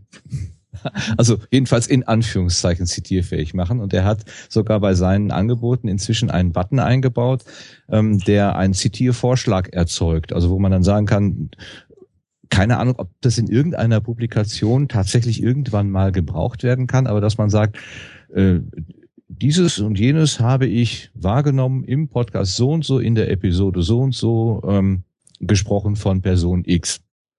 Dass man darauf auch äh, auf solche Aussagen referenzieren kann, wie man das eben in der Papierwelt ja selbstverständlich tut. Man, man liest Artikel und äh, schreibt dann darüber und muss dann an den Stellen auch sorgfältig angeben, wo man das dann gelesen hat, wenn man diese Inhalte benutzt. Falls man das nicht tut, wird man ja ähm, der, der, des Plag bekommt man ja den Plagiatsvorwurf zurecht äh, und muss sich dagegen rechtfertigen. Ähm, der Daniel Mester, glaube ich, hat das auch schon so ein bisschen aufgenommen, diese Idee. Ich bin mir da überhaupt noch nicht sicher, ob das zitierfähig ist. Ich habe es auch schon gemacht. Hast du auch schon gemacht? ja. ähm, äh, ich habe ich hab echt, ich stehe da so ein bisschen so komplett ratlos davor. Ich finde es total schön. Also, weil ich auch merke, ähm, auch wenn ich manchmal Leuten äh, etwas äh, vermitteln will oder sagen wir, oh, der hat jetzt zum Beispiel, ganz konkretes Beispiel, Soziopod, die neue Folge, sieb, äh, Nummer 40, mhm. da hat der ähm, Patrick äh, Breitenbach hat äh, zur Frage Flüchtlinge, soll man helfen, soll man nicht helfen, sehr pointiert gesagt, ähm, Hilfsbereitschaft, Humanität alleine aus Egoismus, weil es könnte morgen genauso mir gehen und dann bin ich genauso darauf angewiesen, dass anderen mir helfen. Also wirklich dieses auf mhm. den Punkt gebracht. Und ich fand das so irre, dass ich die Stelle rausgesucht habe. Dank Podlove Publisher ist das ja möglich. Ähm, und genau auf diese Stelle, wo er das sagt, dann einen Link äh, generieren konnte und den habe ich dann, äh, glaube ich, sogar hier öffentlich per Twitter verschickt. Und sowas ist natürlich total klasse. Das kann man auch im wissenschaftlichen Umfeld benutzen. Ähm, aber das setzt natürlich eine gewisse Kontinuität voraus, eine Konstanz. Dieser Link soll ja morgen auch noch da sein.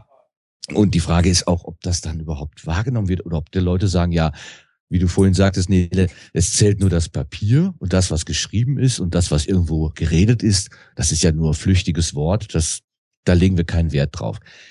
Andererseits, ähm, also ich habe mit Gerrit, äh, meinem GEMA-Lum-Partner, letztens noch gesprochen, der hat alte mathematische äh, Arbeiten hat er schon selber gelesen, wo eben im, im Referenznachweis drin stand, dass ähm, etwas im, in dem Artikel genommen wird, was man sich persönlich im persönlichen Gespräch von irgendjemandem gehört, äh, geholt hat. Also man ist hingegangen und sagt, äh, erklär mir mal diese Technik oder der hat erzählt.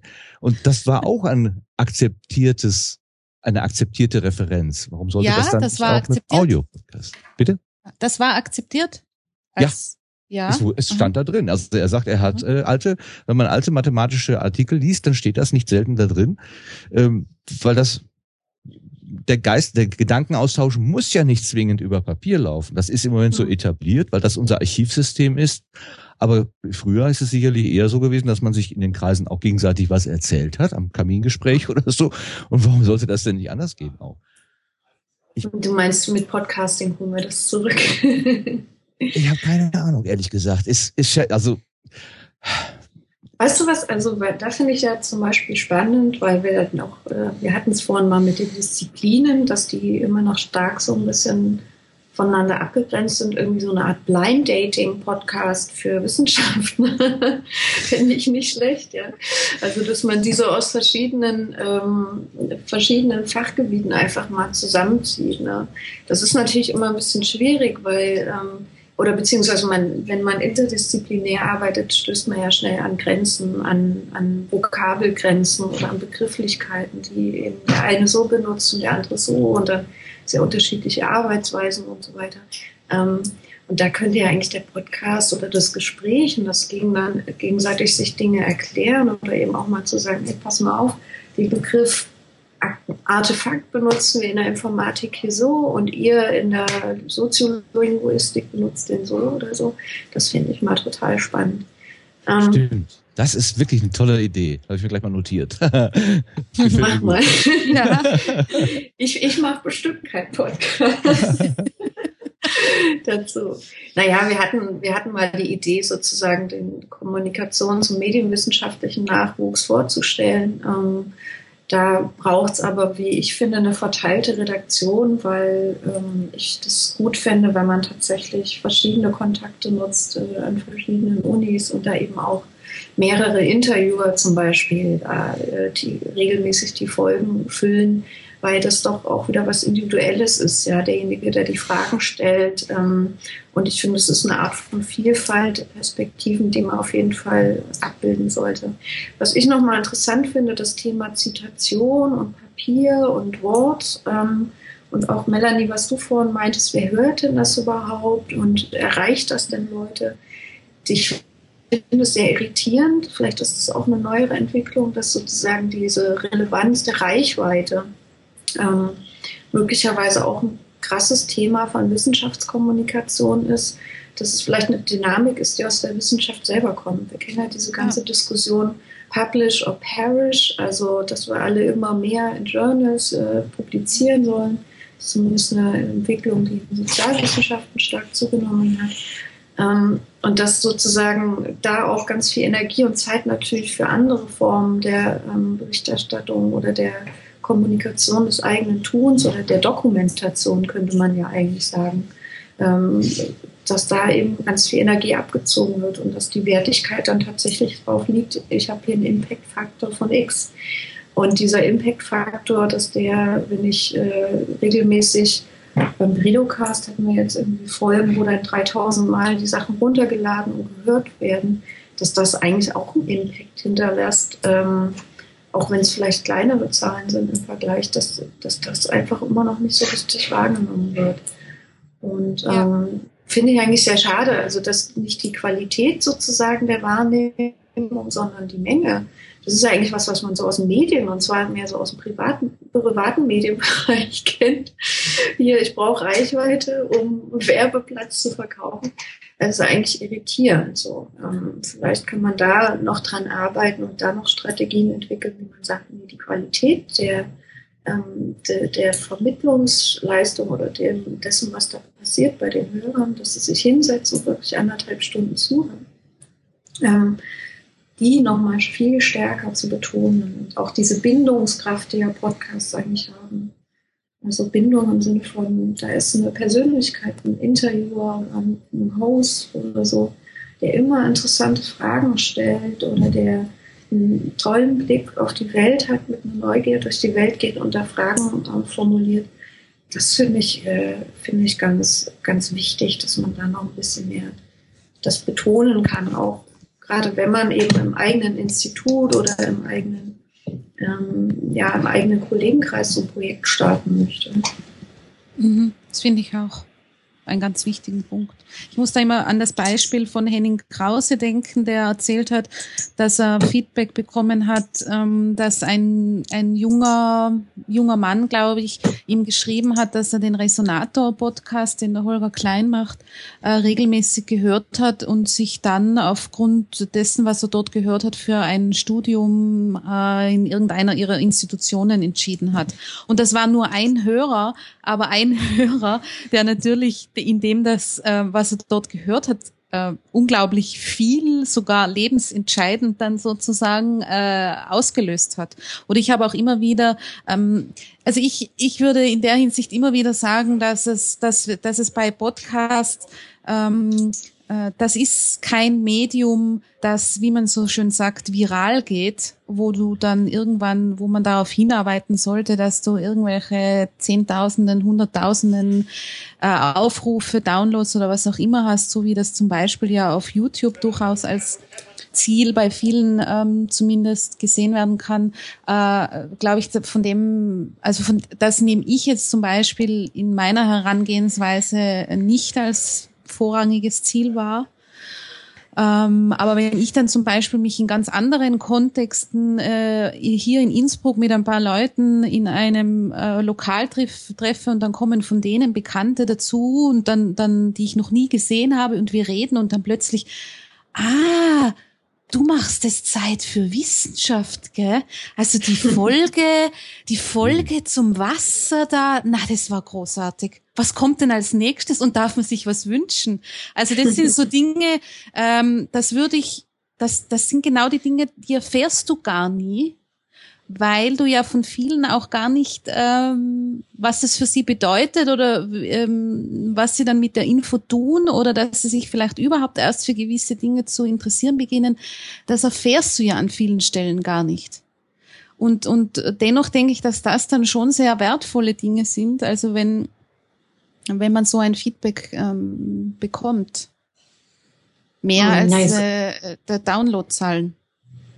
Ja, sind ja auch viele einfach gar nicht gewöhnt, gerade Wissenschaftler. Also da gibt es ja ganz andere Anerkennungsmechanismen. Mhm.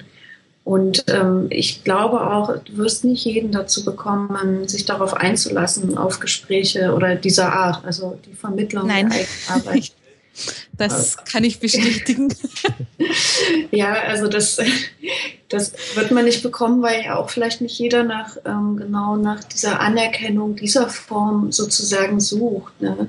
Aber für die, die ich kann, also ich glaube, wenn du so sagst, okay, war für mich ein total tolles Erlebnis dieses Gespräch ähm, oder dieses Interview oder ich habe ganz viel über meine eigene Arbeit gelernt. Das sind vielleicht wirklich Leute, die unbewusst, teilweise bewusst, aber eben da auch ähm, nach sowas gesucht haben. Ja?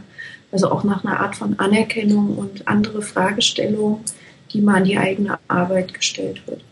Und vielleicht auch dieses wirklich Nachdenken, was bringt eigentlich, also manchmal sitzt man ja schon da als Forscherin jetzt, sag ich mal, und denkt sich so, oh Gott, was mache ich eigentlich für einen Scheiß? Wen interessiert das? Für wen ist das wichtig? Äh, jetzt würden wahrscheinlich viele sagen, stimmt, gute Frage. Aber ähm, dass man sich immer wieder mal daran erinnert, ähm, was hat diese, ähm, was hat eigentlich meine Arbeit für eine Bedeutung? Und da ist natürlich so ein Podcast, ähm, wie ich finde, übrigens auch äh, eine viel einfachere Form, um sich mal zu vergewissern oder um, um mal mit die eigene Arbeit zu reflektieren, als jetzt hier wieder einen Journalartikel zu schreiben. Da sitzt man ja teilweise dann monatelang dran. Ähm, und da hat man die Möglichkeit, eben mal vielleicht eine halbe Stunde aus der Arbeit aktuell zu berichten. Setzt aber natürlich auch voraus, dass man so diesen Standesdünkel, den, es ja bei Wissenschaft auch oft gibt, ähm, vielleicht nicht unbedingt so mit sich bringt. Und da sind wir genau wieder bei dem Thema, was Digitalisierung oder ähm, eben Online-Kommunikation zum Beispiel in Wissenschaft auslöst. Ja. ja.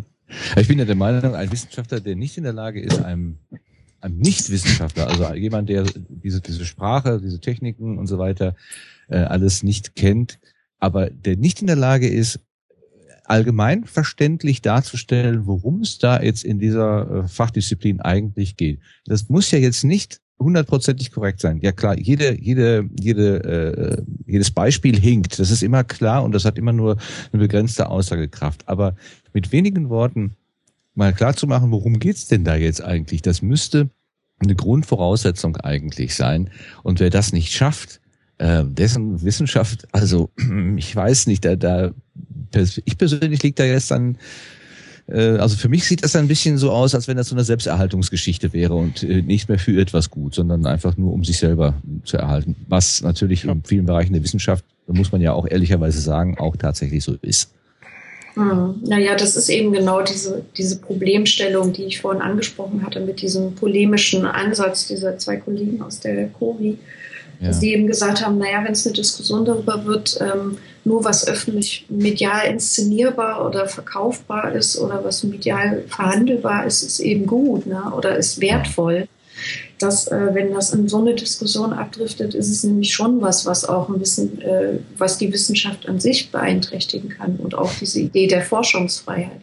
Also wenn jemand halt sagen möchte, ich habe ein totales Orchideenthema und das ist eigentlich niemanden, das nützt niemandem was außer meiner eigenen Wissen, meinem eigenen Wissensdurst, dann ist es ja legitim sozusagen. Ich fände übrigens äh, genau die spannende Herausforderung, genau solche Leute mal zu fragen, was sie daran interessiert. Also ich meine, dieses ähm, Relevanz und gesellschaftlich äh, Relevanz, das ist ja eben, glaube ich, immer oft das Problem, was sozusagen Naturwissenschaften auf den ersten Punkt irgendwie relevanter erscheinen lässt äh, im Auge der Öffentlichkeit und auch schneller vermittelbar macht. Also es ist klar, dass wir irgendwelche Bremsen für Autos brauchen.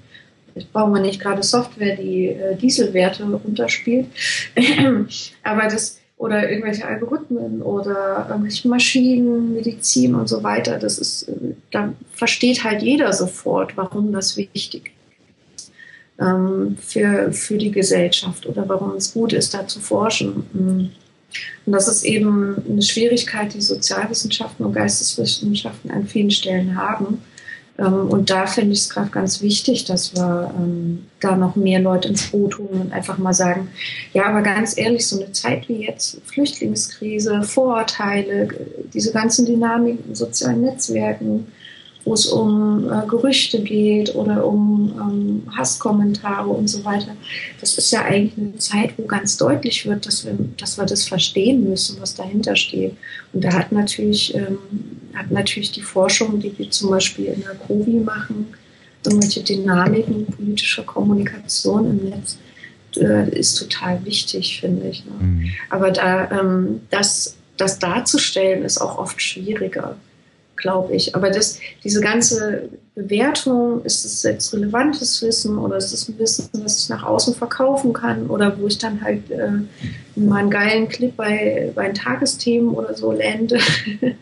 ähm, das kann halt, glaube ich, nicht das Kriterium sein. Also da finde ich auch so diese Idee der Kommunikation auf der einen und die Idee der Forschung oder das, was Forschung bedeutet oder was Wissenschaft ist, da sollten wir so irgendwie getrennt denken, aber genau diese Überlappungsbereiche oder wie bringe ich das eine zum anderen, wie bringe ich auch ein Interesse von Öffentlichkeit an Forschungsthemen, die vielleicht ein bisschen ähm, nischiger sind oder so? Ran, da finde ich das schon wichtig. Es spielt ja auch mehr eine Rolle, also alles, was so Citizen Science ist oder so, wird ja jetzt auch immer größer. Also die Öffentlichkeit überhaupt in Forschung stärker auch einzubinden das ist ja ein Riesenthema. Und da, ähm, da glaube ich, sind Podcasts immer ein Teil der Dynamik. Ja, das Medium fügt sich eigentlich ein in eine ähm, Entwicklung der, der Wissenschaftskommunikation, wie Melanie ja vorhin auch schon sagte, also die neue Fragen oder sich selber mal in Frage stellt und sagt, ist denn das, was da jahrelang gemacht wurde, eigentlich ähm, ausreichend? Ist das ein guter Weg oder kann man nicht noch andere Felder der Kommunikation erschließen? Und da ist das, das Medium Podcast sicherlich ein, ein, eine Möglichkeit. Das muss ja nicht die einzige sein. Video, äh, wenn man jetzt mal, wir reden ja nur über Audio-Podcasts, glaube ich, aber man kann natürlich auch über Videonachrichten äh, oder Videopodcasts nachdenken oder Gesprächsrunden, Bürgeruniversitäten oder keine Ahnung, da gibt's ja äh, tausende Sachen, die man da ausprobieren kann. Was ich äh, vielleicht noch, ich möchte noch zwei Gedanken ergänzen, die mir unterwegs gekommen sind. Die haben beide mit Nicolas Wörl vom Methodisch Inkorrekt Podcast zu tun. Aha. Das eine ist, äh, das eine ist, ähm, dass er in der Januar-Episode 2014, äh, nachdem er beim CC-Kongress in Hamburg einen Vortrag gehalten hat, ähm, überwältigt davon gesprochen hat, welche Resonanz dieser Vortrag ausgelöst hat im Vergleich zu typischen Physikerkongressen. Typischerweise auf Physikerkongressen hält man seinen Vortrag und dann sagt der Chair vielleicht noch Dankeschön und dann gibt's noch eine kleine Fachdiskussion und Ende. Und ähm, beim CC-Kongress, da äh, ist sein Internet, also sein Twitter-Account irgendwie quasi übergelaufen vor lauter Rückmeldungen und die Leute sind ihm immer noch hinterhergelaufen und äh, haben gesagt, ah, das ist aber toll und so. Also er hat da eine ganz andere auch eine andere Wertschätzung irgendwie erfahren. Also ich kann mhm. mich erinnern, dass er da sehr positiv drüber gesprochen hat.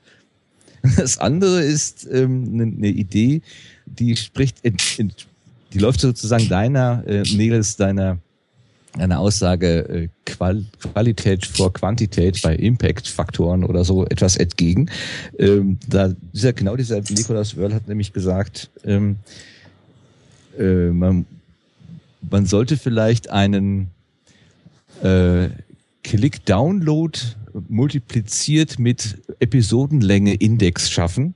Äh, weil dann kommen nämlich etliche Stunden dabei heraus, ähm, die vielleicht mehr bewirken als äh, nur die reinen Downloads. Also wenn ich jetzt, hm. äh, um zum Beispiel äh, sich mit öffentlich-rechtlichen zu vergleichen oder so, die haben so Schnipsel, fünf Minuten Beiträge oder so, okay, dann haben sie tausend Downloads. Ähm, aber er sagt, ich mache hier eine Drei-Stunden-Sendung und habe tausend Downloads. Ähm, sind da nicht die tausend Downloads einer Drei-Stunden-Sendung mehr wert als tausend Downloads einer Fünf-Minuten-Sendung? Ist ein gewagtes Argument, aber finde ich zu, zunächst einmal interessant, auch darüber nachzudenken, ob man so einen äh, Minutenindex auch generieren könnte. Ja. Weil dann, ich meine, dann kann man natürlich auch jeden Laber-Podcast äh, multiplizieren und das ist sowieso so ein bisschen eine Frage. Wir, wir reden immer von methodisch inkorrekt als das Beispiel für Wissenschaftspodcast.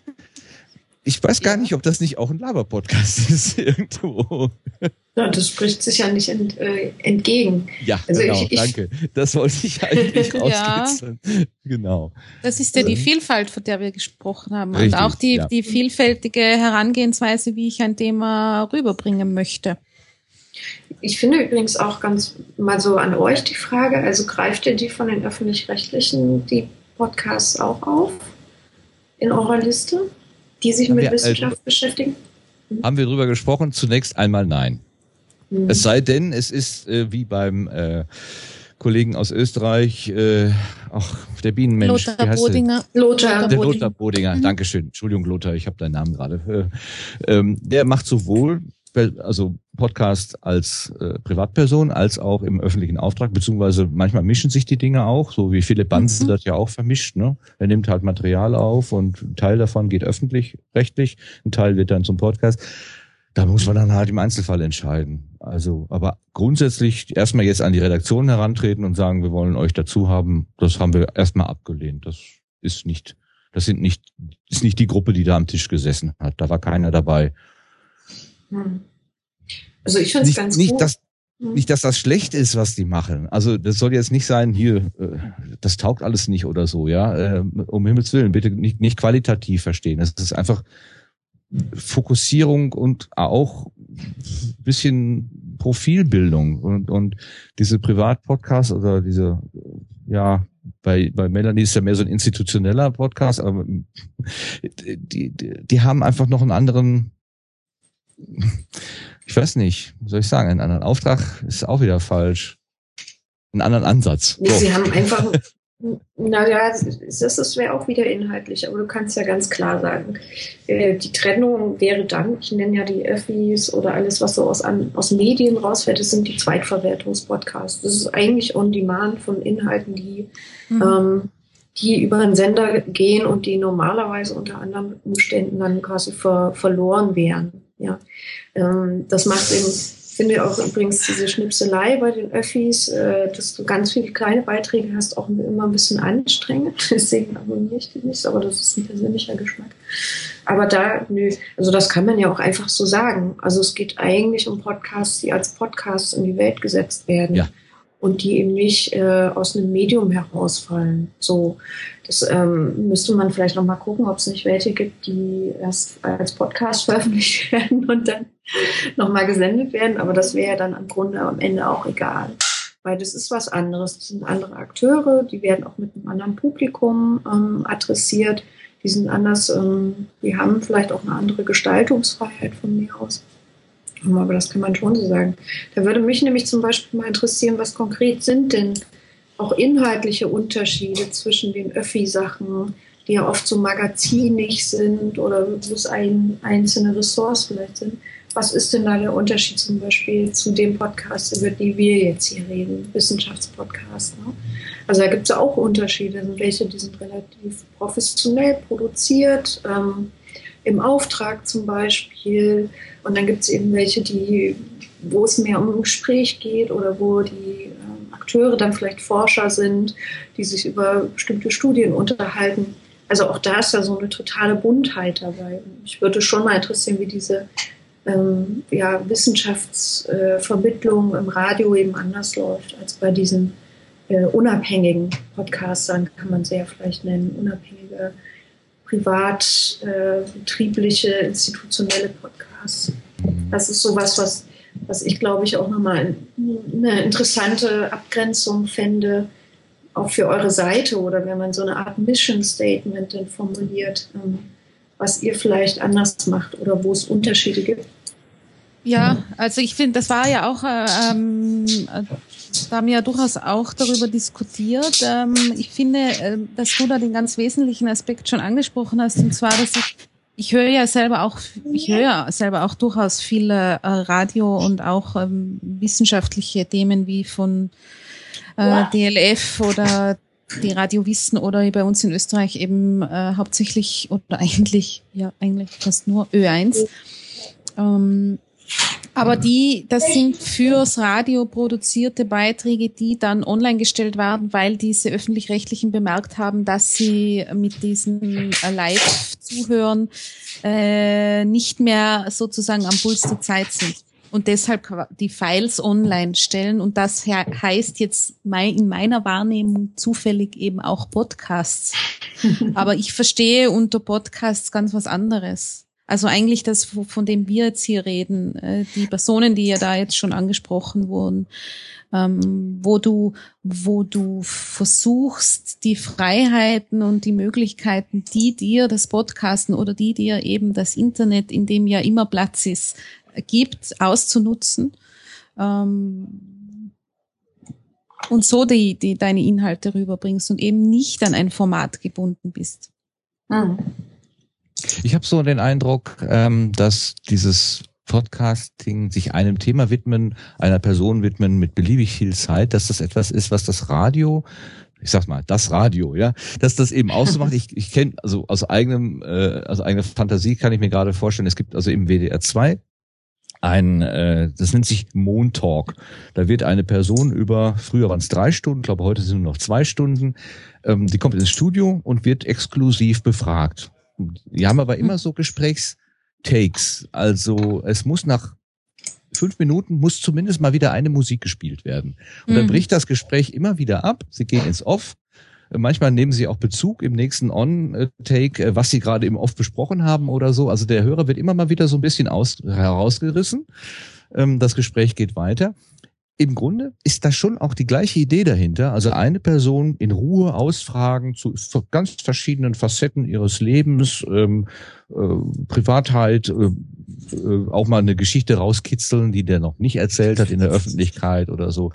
Ähm, das, das ist schon immer sehr nah dran. Oder es gab im WDR 5, äh, ich weiß gar nicht, ob es das noch gibt, erzählte Geschichten, sowas. Da haben sich einzelne Reporter, ich glaube, das war sogar so, dass man den Reporter gar nicht gehört hat. Der hat die Fragen rausgeschnitten und man hat immer nur die Antworten gehört, die, die so geschickt aneinandergesetzt waren, dass das ein durchlaufender Erzählstrang wurde. Mehr oder weniger. Hat fast immer gut funktioniert.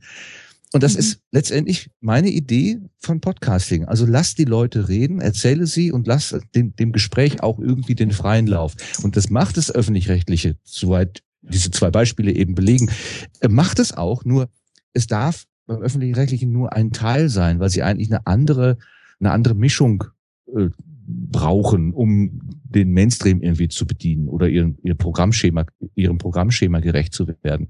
Und wir haben, glaube ich, den, den absoluten Luxus, dass wir uns diese eine Facette, die Radio auch sein kann, äh, rausnehmen können und die einfach exklusiv benutzen dürfen.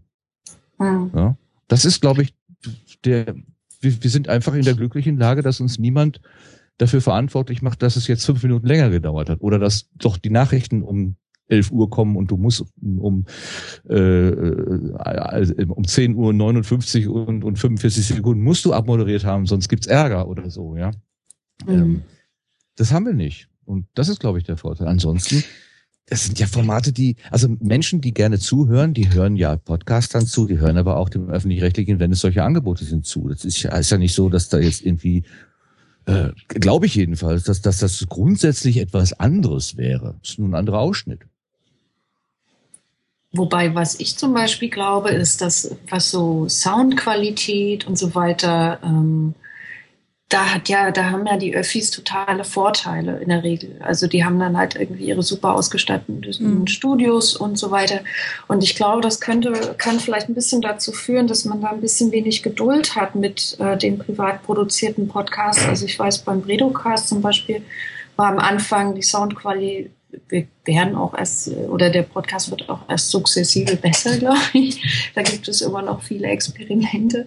Aber dass man da nicht von vornherein eben diese bombastische Soundqualität und ähm, dieses durchproduzierte, sag ich mal, was man eben dann gewohnt ist vom professionellen Radio und dass da vielleicht manchmal so ein bisschen Erwartungsbrüche dastehen, weißt du, also nur weil das vielleicht dann von einer professionellen Institution angeboten wird oder von Leuten, die eigentlich ein Renommee in, ihrer Wissen, in ihrem Wissenschaftsbereich haben und so weiter, dass das so ein bisschen dazu führt, dass man vielleicht, oder beziehungsweise das ist meine, mein Bedenken, dass dann sozusagen die Art und Weise des Rüberbringens ähm, eher verhindert, dass die Leute dem Inhalt eine Chance lassen, weil man eben so stark gewohnt ist, diese, diesen professionellen Ansatz und Anspruch aus dem aus dem Radio. Also ich, ich kenne das zum Beispiel, es gibt amerikanische Podcasts, die sind ganz toll.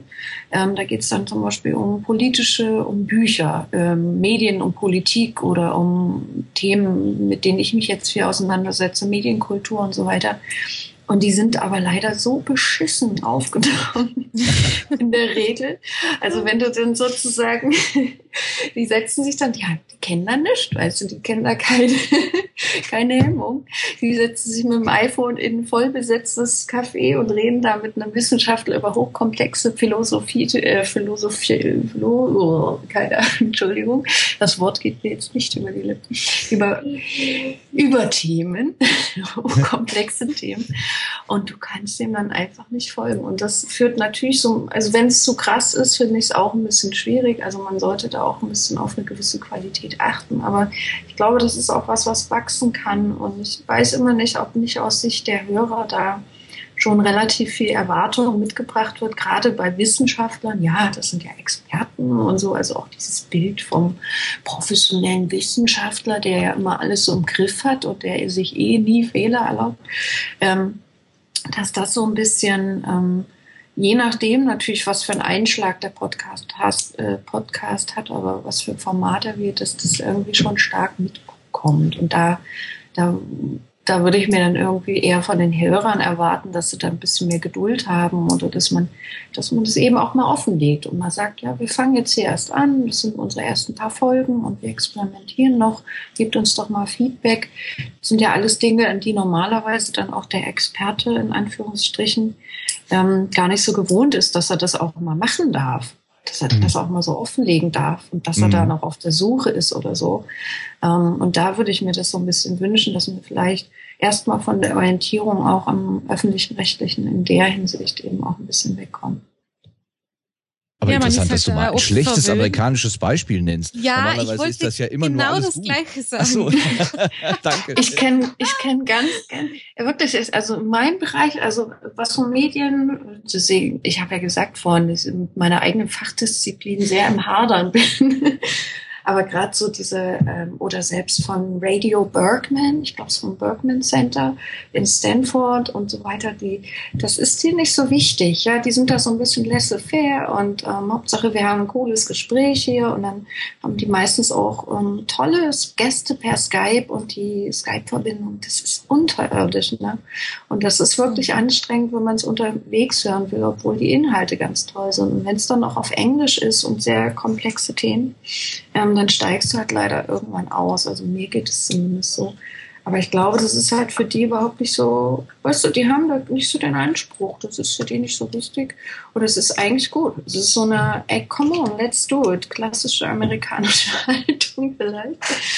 Die steht natürlich krass im Über, ähm, vielleicht dann so im Gegensatz zu diesem überproduzierten oder was wir eben jetzt so von Serial gewöhnt sind. Aber da aus den USA kannst du, kann man, glaube ich, auch ganz viele Beispiele, wo es, wo die das überhaupt gar nicht es völlig egal ist, auch nennen. Wobei da, man da sagen muss, das Serial ist ja auch öffentlich-rechtlich. Entschuldigung. Aus dem mhm. Radiostudio, genau. Mhm. Ja. Aber es ist natürlich, wenn man sich von, wenn man vom Radio kommt und äh, sich dann dem Podcast annähert, dann ist man halt, ist das Ohr verwöhnt, sagen wir mal so. Mhm. Und da, also ich habe da, ich bin meine Toleranzgrenze äh, ist da relativ hoch. Also ich bin da nicht sehr, sehr kritisch, speziell bei äh, jenen, die neu anfangen, weil ich glaube, dass auch, dass es beim Podcasting auch irgendwie dazugehört, dass man sich in diese doch nicht ganz unkomplexe Technik, die da rundherum eine Rolle spielt, ein bisschen, bisschen einlebt. Und auch wenn sie nicht so komplex ist, dass man doch ähm, dass es viel Learning by Doing ist, dass man Geräte findet, mit denen man gut klarkommt, dass man für sich selber auch eine Qualität erreicht, ähm, die, die man in Ordnung findet. Das ist auch ein Prozess, der, also war bei mir, waren ja die ersten auch furchtbar. Und dann habe ich halt äh, versucht, das zu verbessern. Aber ähm, ich finde, also ich würde auch dafür plädieren, dass man da ähm, mehr Toleranz walten lassen sollte, wenn wenn die Tonqualität nicht stimmt. Und es gibt natürlich auch einige, die, die, für die das kein wichtiges Kriterium ist, ja. Hm. Naja, gut hörbar sollten sie sein halt. Ne? Ja. hörbar wäre nicht schlecht, ja. Der Nikolaus Seemark, der hat ja letztes Jahr dieses äh, Lava-Podcast, oder war das dieses Jahr, äh, im Mai? Ja, ne? der hatte doch, da hat er doch ordentlich Sänger eingesteckt dafür, dass er das so gesagt hat. Ähm, aber ein Aspekt, den er gebracht hat, den, den, den finde ich, also den habe ich für mich schon als sehr gültig äh, bewertet, nämlich man sollte wissen, warum man etwas tut. Also was ist denn der Sinn vom Ganzen? Wenn ich jetzt tatsächlich äh, jemanden vorstellen möchte und möchte, dass der äh, gut rüberkommt und ich äh, interviewe den in einer Gesprächssituation, wo ganz viel Nebengeräusche sind, ganz viel störender Einfluss und so weiter, der kann sich doch gar nicht gut präsentieren. Also dieses Porträt, was ich da gerne vielleicht machen möchte, das ist doch nicht das, was die Person, also es wird doch der Person dann gar nicht gerecht. Äh, genauso wie Markus äh, Völter vom Omega Tau Podcast, der sagt immer, ich bereite mich selbstverständlich sehr gut vor, weil die eine Stunde, die mir dieser Experte, der, der Pilot des Space Shuttle oder so, was der mir zur Verfügung stellt, die will ich doch maximal gut ausnutzen. Da soll ich, da will ich ja nicht übers Wetter reden, sondern ich will ganz genau wissen, diese eine Frage und die Technik und den, den Treibstoff und was weiß ich, was der da alles diskutiert, der, der, der ist ja immer bis zur, bis zum Oberkante Kragen ist er ja voll mit Fragen.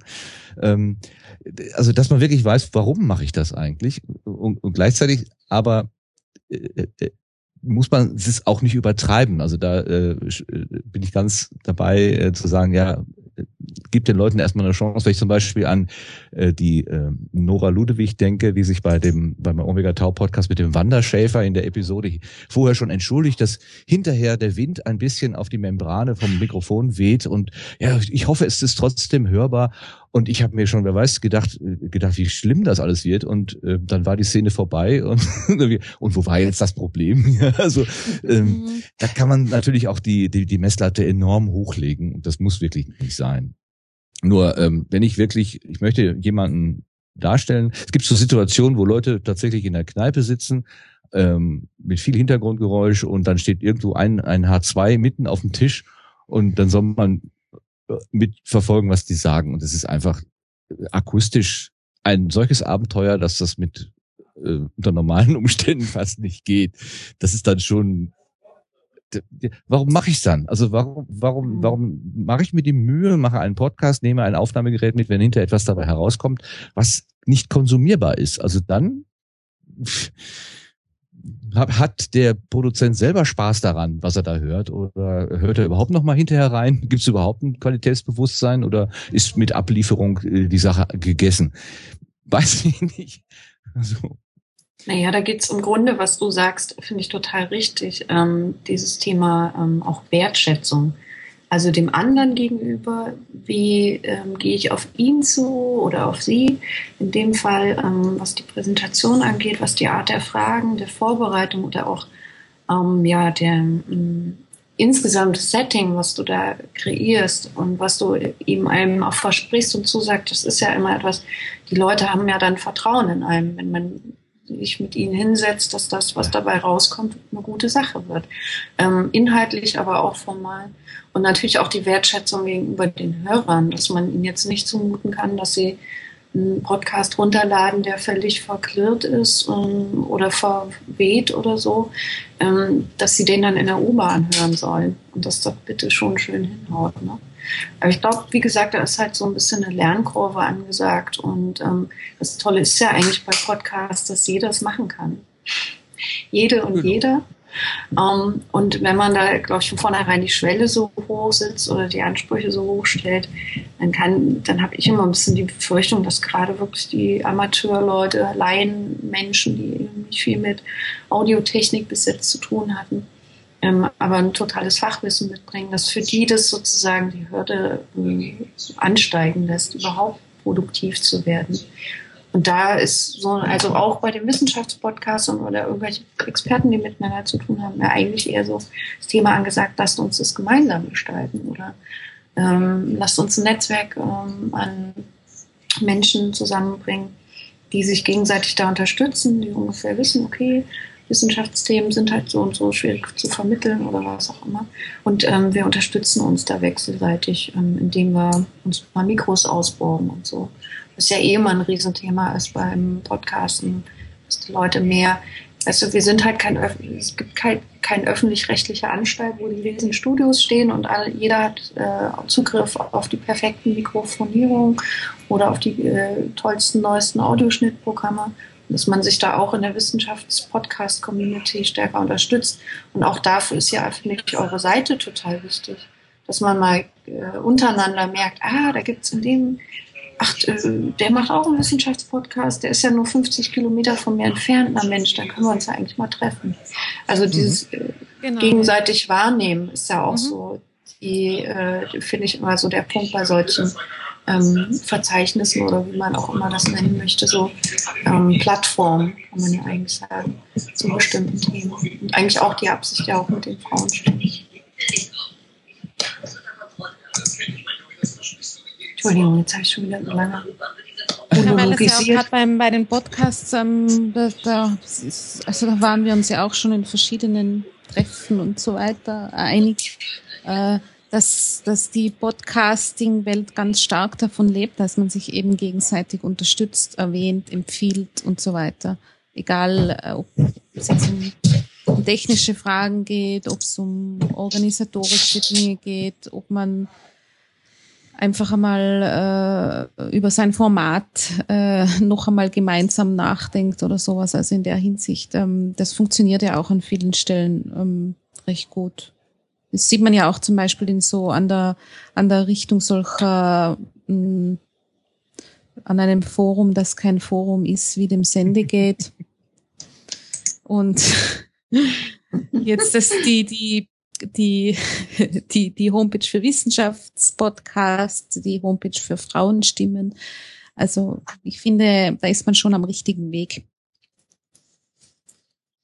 Apropos richtiger Weg, ich muss mich persönlich ausklinken. Ja, das wir sind eh schon. Wir kommen auch dem Ende entgegen. Also es war jetzt schon.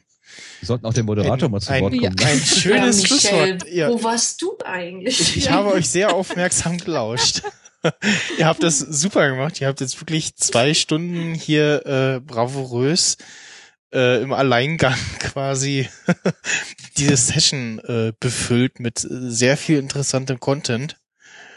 Und ja, das war schön. Und kann man mal äh, zwischendurch kurz weggehen und sich ganz, ganz in Ruhe äh, um ein paar Dinge kümmern. und ja, vielen Dank für eure Zeit. Ähm,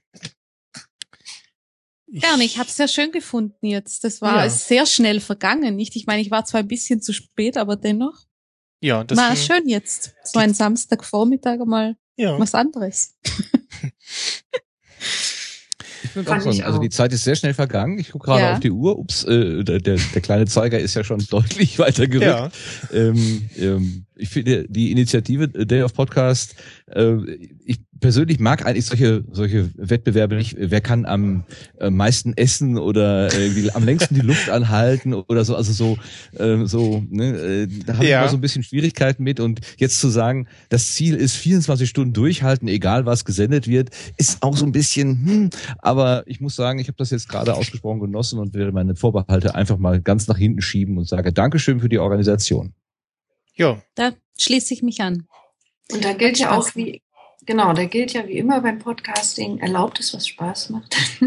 Genau. Wenn sich der Michel gerne sein Samstag mit 24 Stunden Podcast. Und es ist äh, übrigens toll, mal über das Thema mit euch beiden mal geredet zu haben. Ich meine, das schafft ja dann auch Raum für, ähm, für miteinander ins Gespräch kommen. Und ja. vielen Dank dafür. Und äh, wir sehen uns nächste Woche, oder? Ja, klar. Ja, ah, super. Dann setzen das, wir das ja, mal dauert ja gar nicht Schön. mehr lange, ja. ja das ist super. Also ja, es, ja. Äh, nächste Woche findet in Berlin wieder der äh, inzwischen sechste Podlove Podcast Workshop statt. Und es gibt noch Karten. Ich weiß es nicht. Würde jetzt mal einfach ja. spontan sagen, ja. Ja, ja. Und noch kann man sich die äh, klicken. Ähm, ich glaube, das günstigste ist das ermäßigte Ticket für ähm, 70, 70 Euro und da ist dann ähm, ja das ist quasi fürs Catering, also für äh, Frühstück, Mittag, Abendbrot und so. Ähm, ist immer sehr nicht toll gewesen die letzten Getränke. Jahre. Genau, nicht alkoholische Getränke. ähm, und äh, T-Shirts gibt's auch noch zusätzlich zu kaufen. Ähm, da kann es aber sein, dass da schon ein paar weg sind. Also ich kann auch schon eine Art Teaser liefern. Ich muss da mich zwar noch mal dran setzen, aber ich werde am Sonntag wahrscheinlich mal einen Vortrag zu ähm, Studien zum Thema Podcasting machen. Also mal so eine Zusammenschau an, was wissen wir denn eigentlich über Podcasterinnen und Podcaster und vor allen Dingen, was euch ja interessieren wird, vielleicht über die Hörerschaft. Ähm, mhm. Das kann ich schon mal so ankündigen. Super. Super, gut. Und äh, ich habe auch vor, mit dem Daniel Messner zusammen über diese Webseite zu berichten, also hm, einen hm. Blick sozusagen in den in die Werkstatt zu geben, äh, was wir da uns ausgedacht haben. Mehr mit dem mit der Idee ähm, Input einzusammeln, aber natürlich auch um einfach das Thema mal ein bisschen zu besprechen. Mhm, cool. Kann man dann auch im Livestream, glaube ich, sehen, zum Teil. Genau. Keine ja. Ahnung, das weiß ich nicht. Ja, also zumindest zu den, zu den Vorträgen, im, im, von den Vormittagsvorträgen, Sessions, da gibt's wieder ähm, Livestream zum Ja, nee, Entschuldigung, ich, äh, das, dann habe ich mich gerade falsch ausgedrückt. Es wird kein, es wird kein Vortrag äh, wert. Also, dann habe ich mich, so. ich, es wird ein, ein, es ist hier, weil auf der, auf der Liste für Eine das Hardcamp. ja? Wir voten euch einfach ab. Genau, sendegate.de, da gibt's auch nochmal alle Informationen, auch äh, sonst rund, rund ums Podcasten, äh, die erste Anlaufstelle. Und dann äh, bedanke ich mich äh, bei euch für die Zeit. Und wir sehen uns nächste Woche. Ja. Alles klar, wunderbar. Das freut Danke, mich sehr. Du bist auch da. Sehr schön. Ja. Halt okay. durch, Michelle. Ja. ja, halt durch. Alles Gute noch. Okay. Tschüss. Tschüss. Tschüss.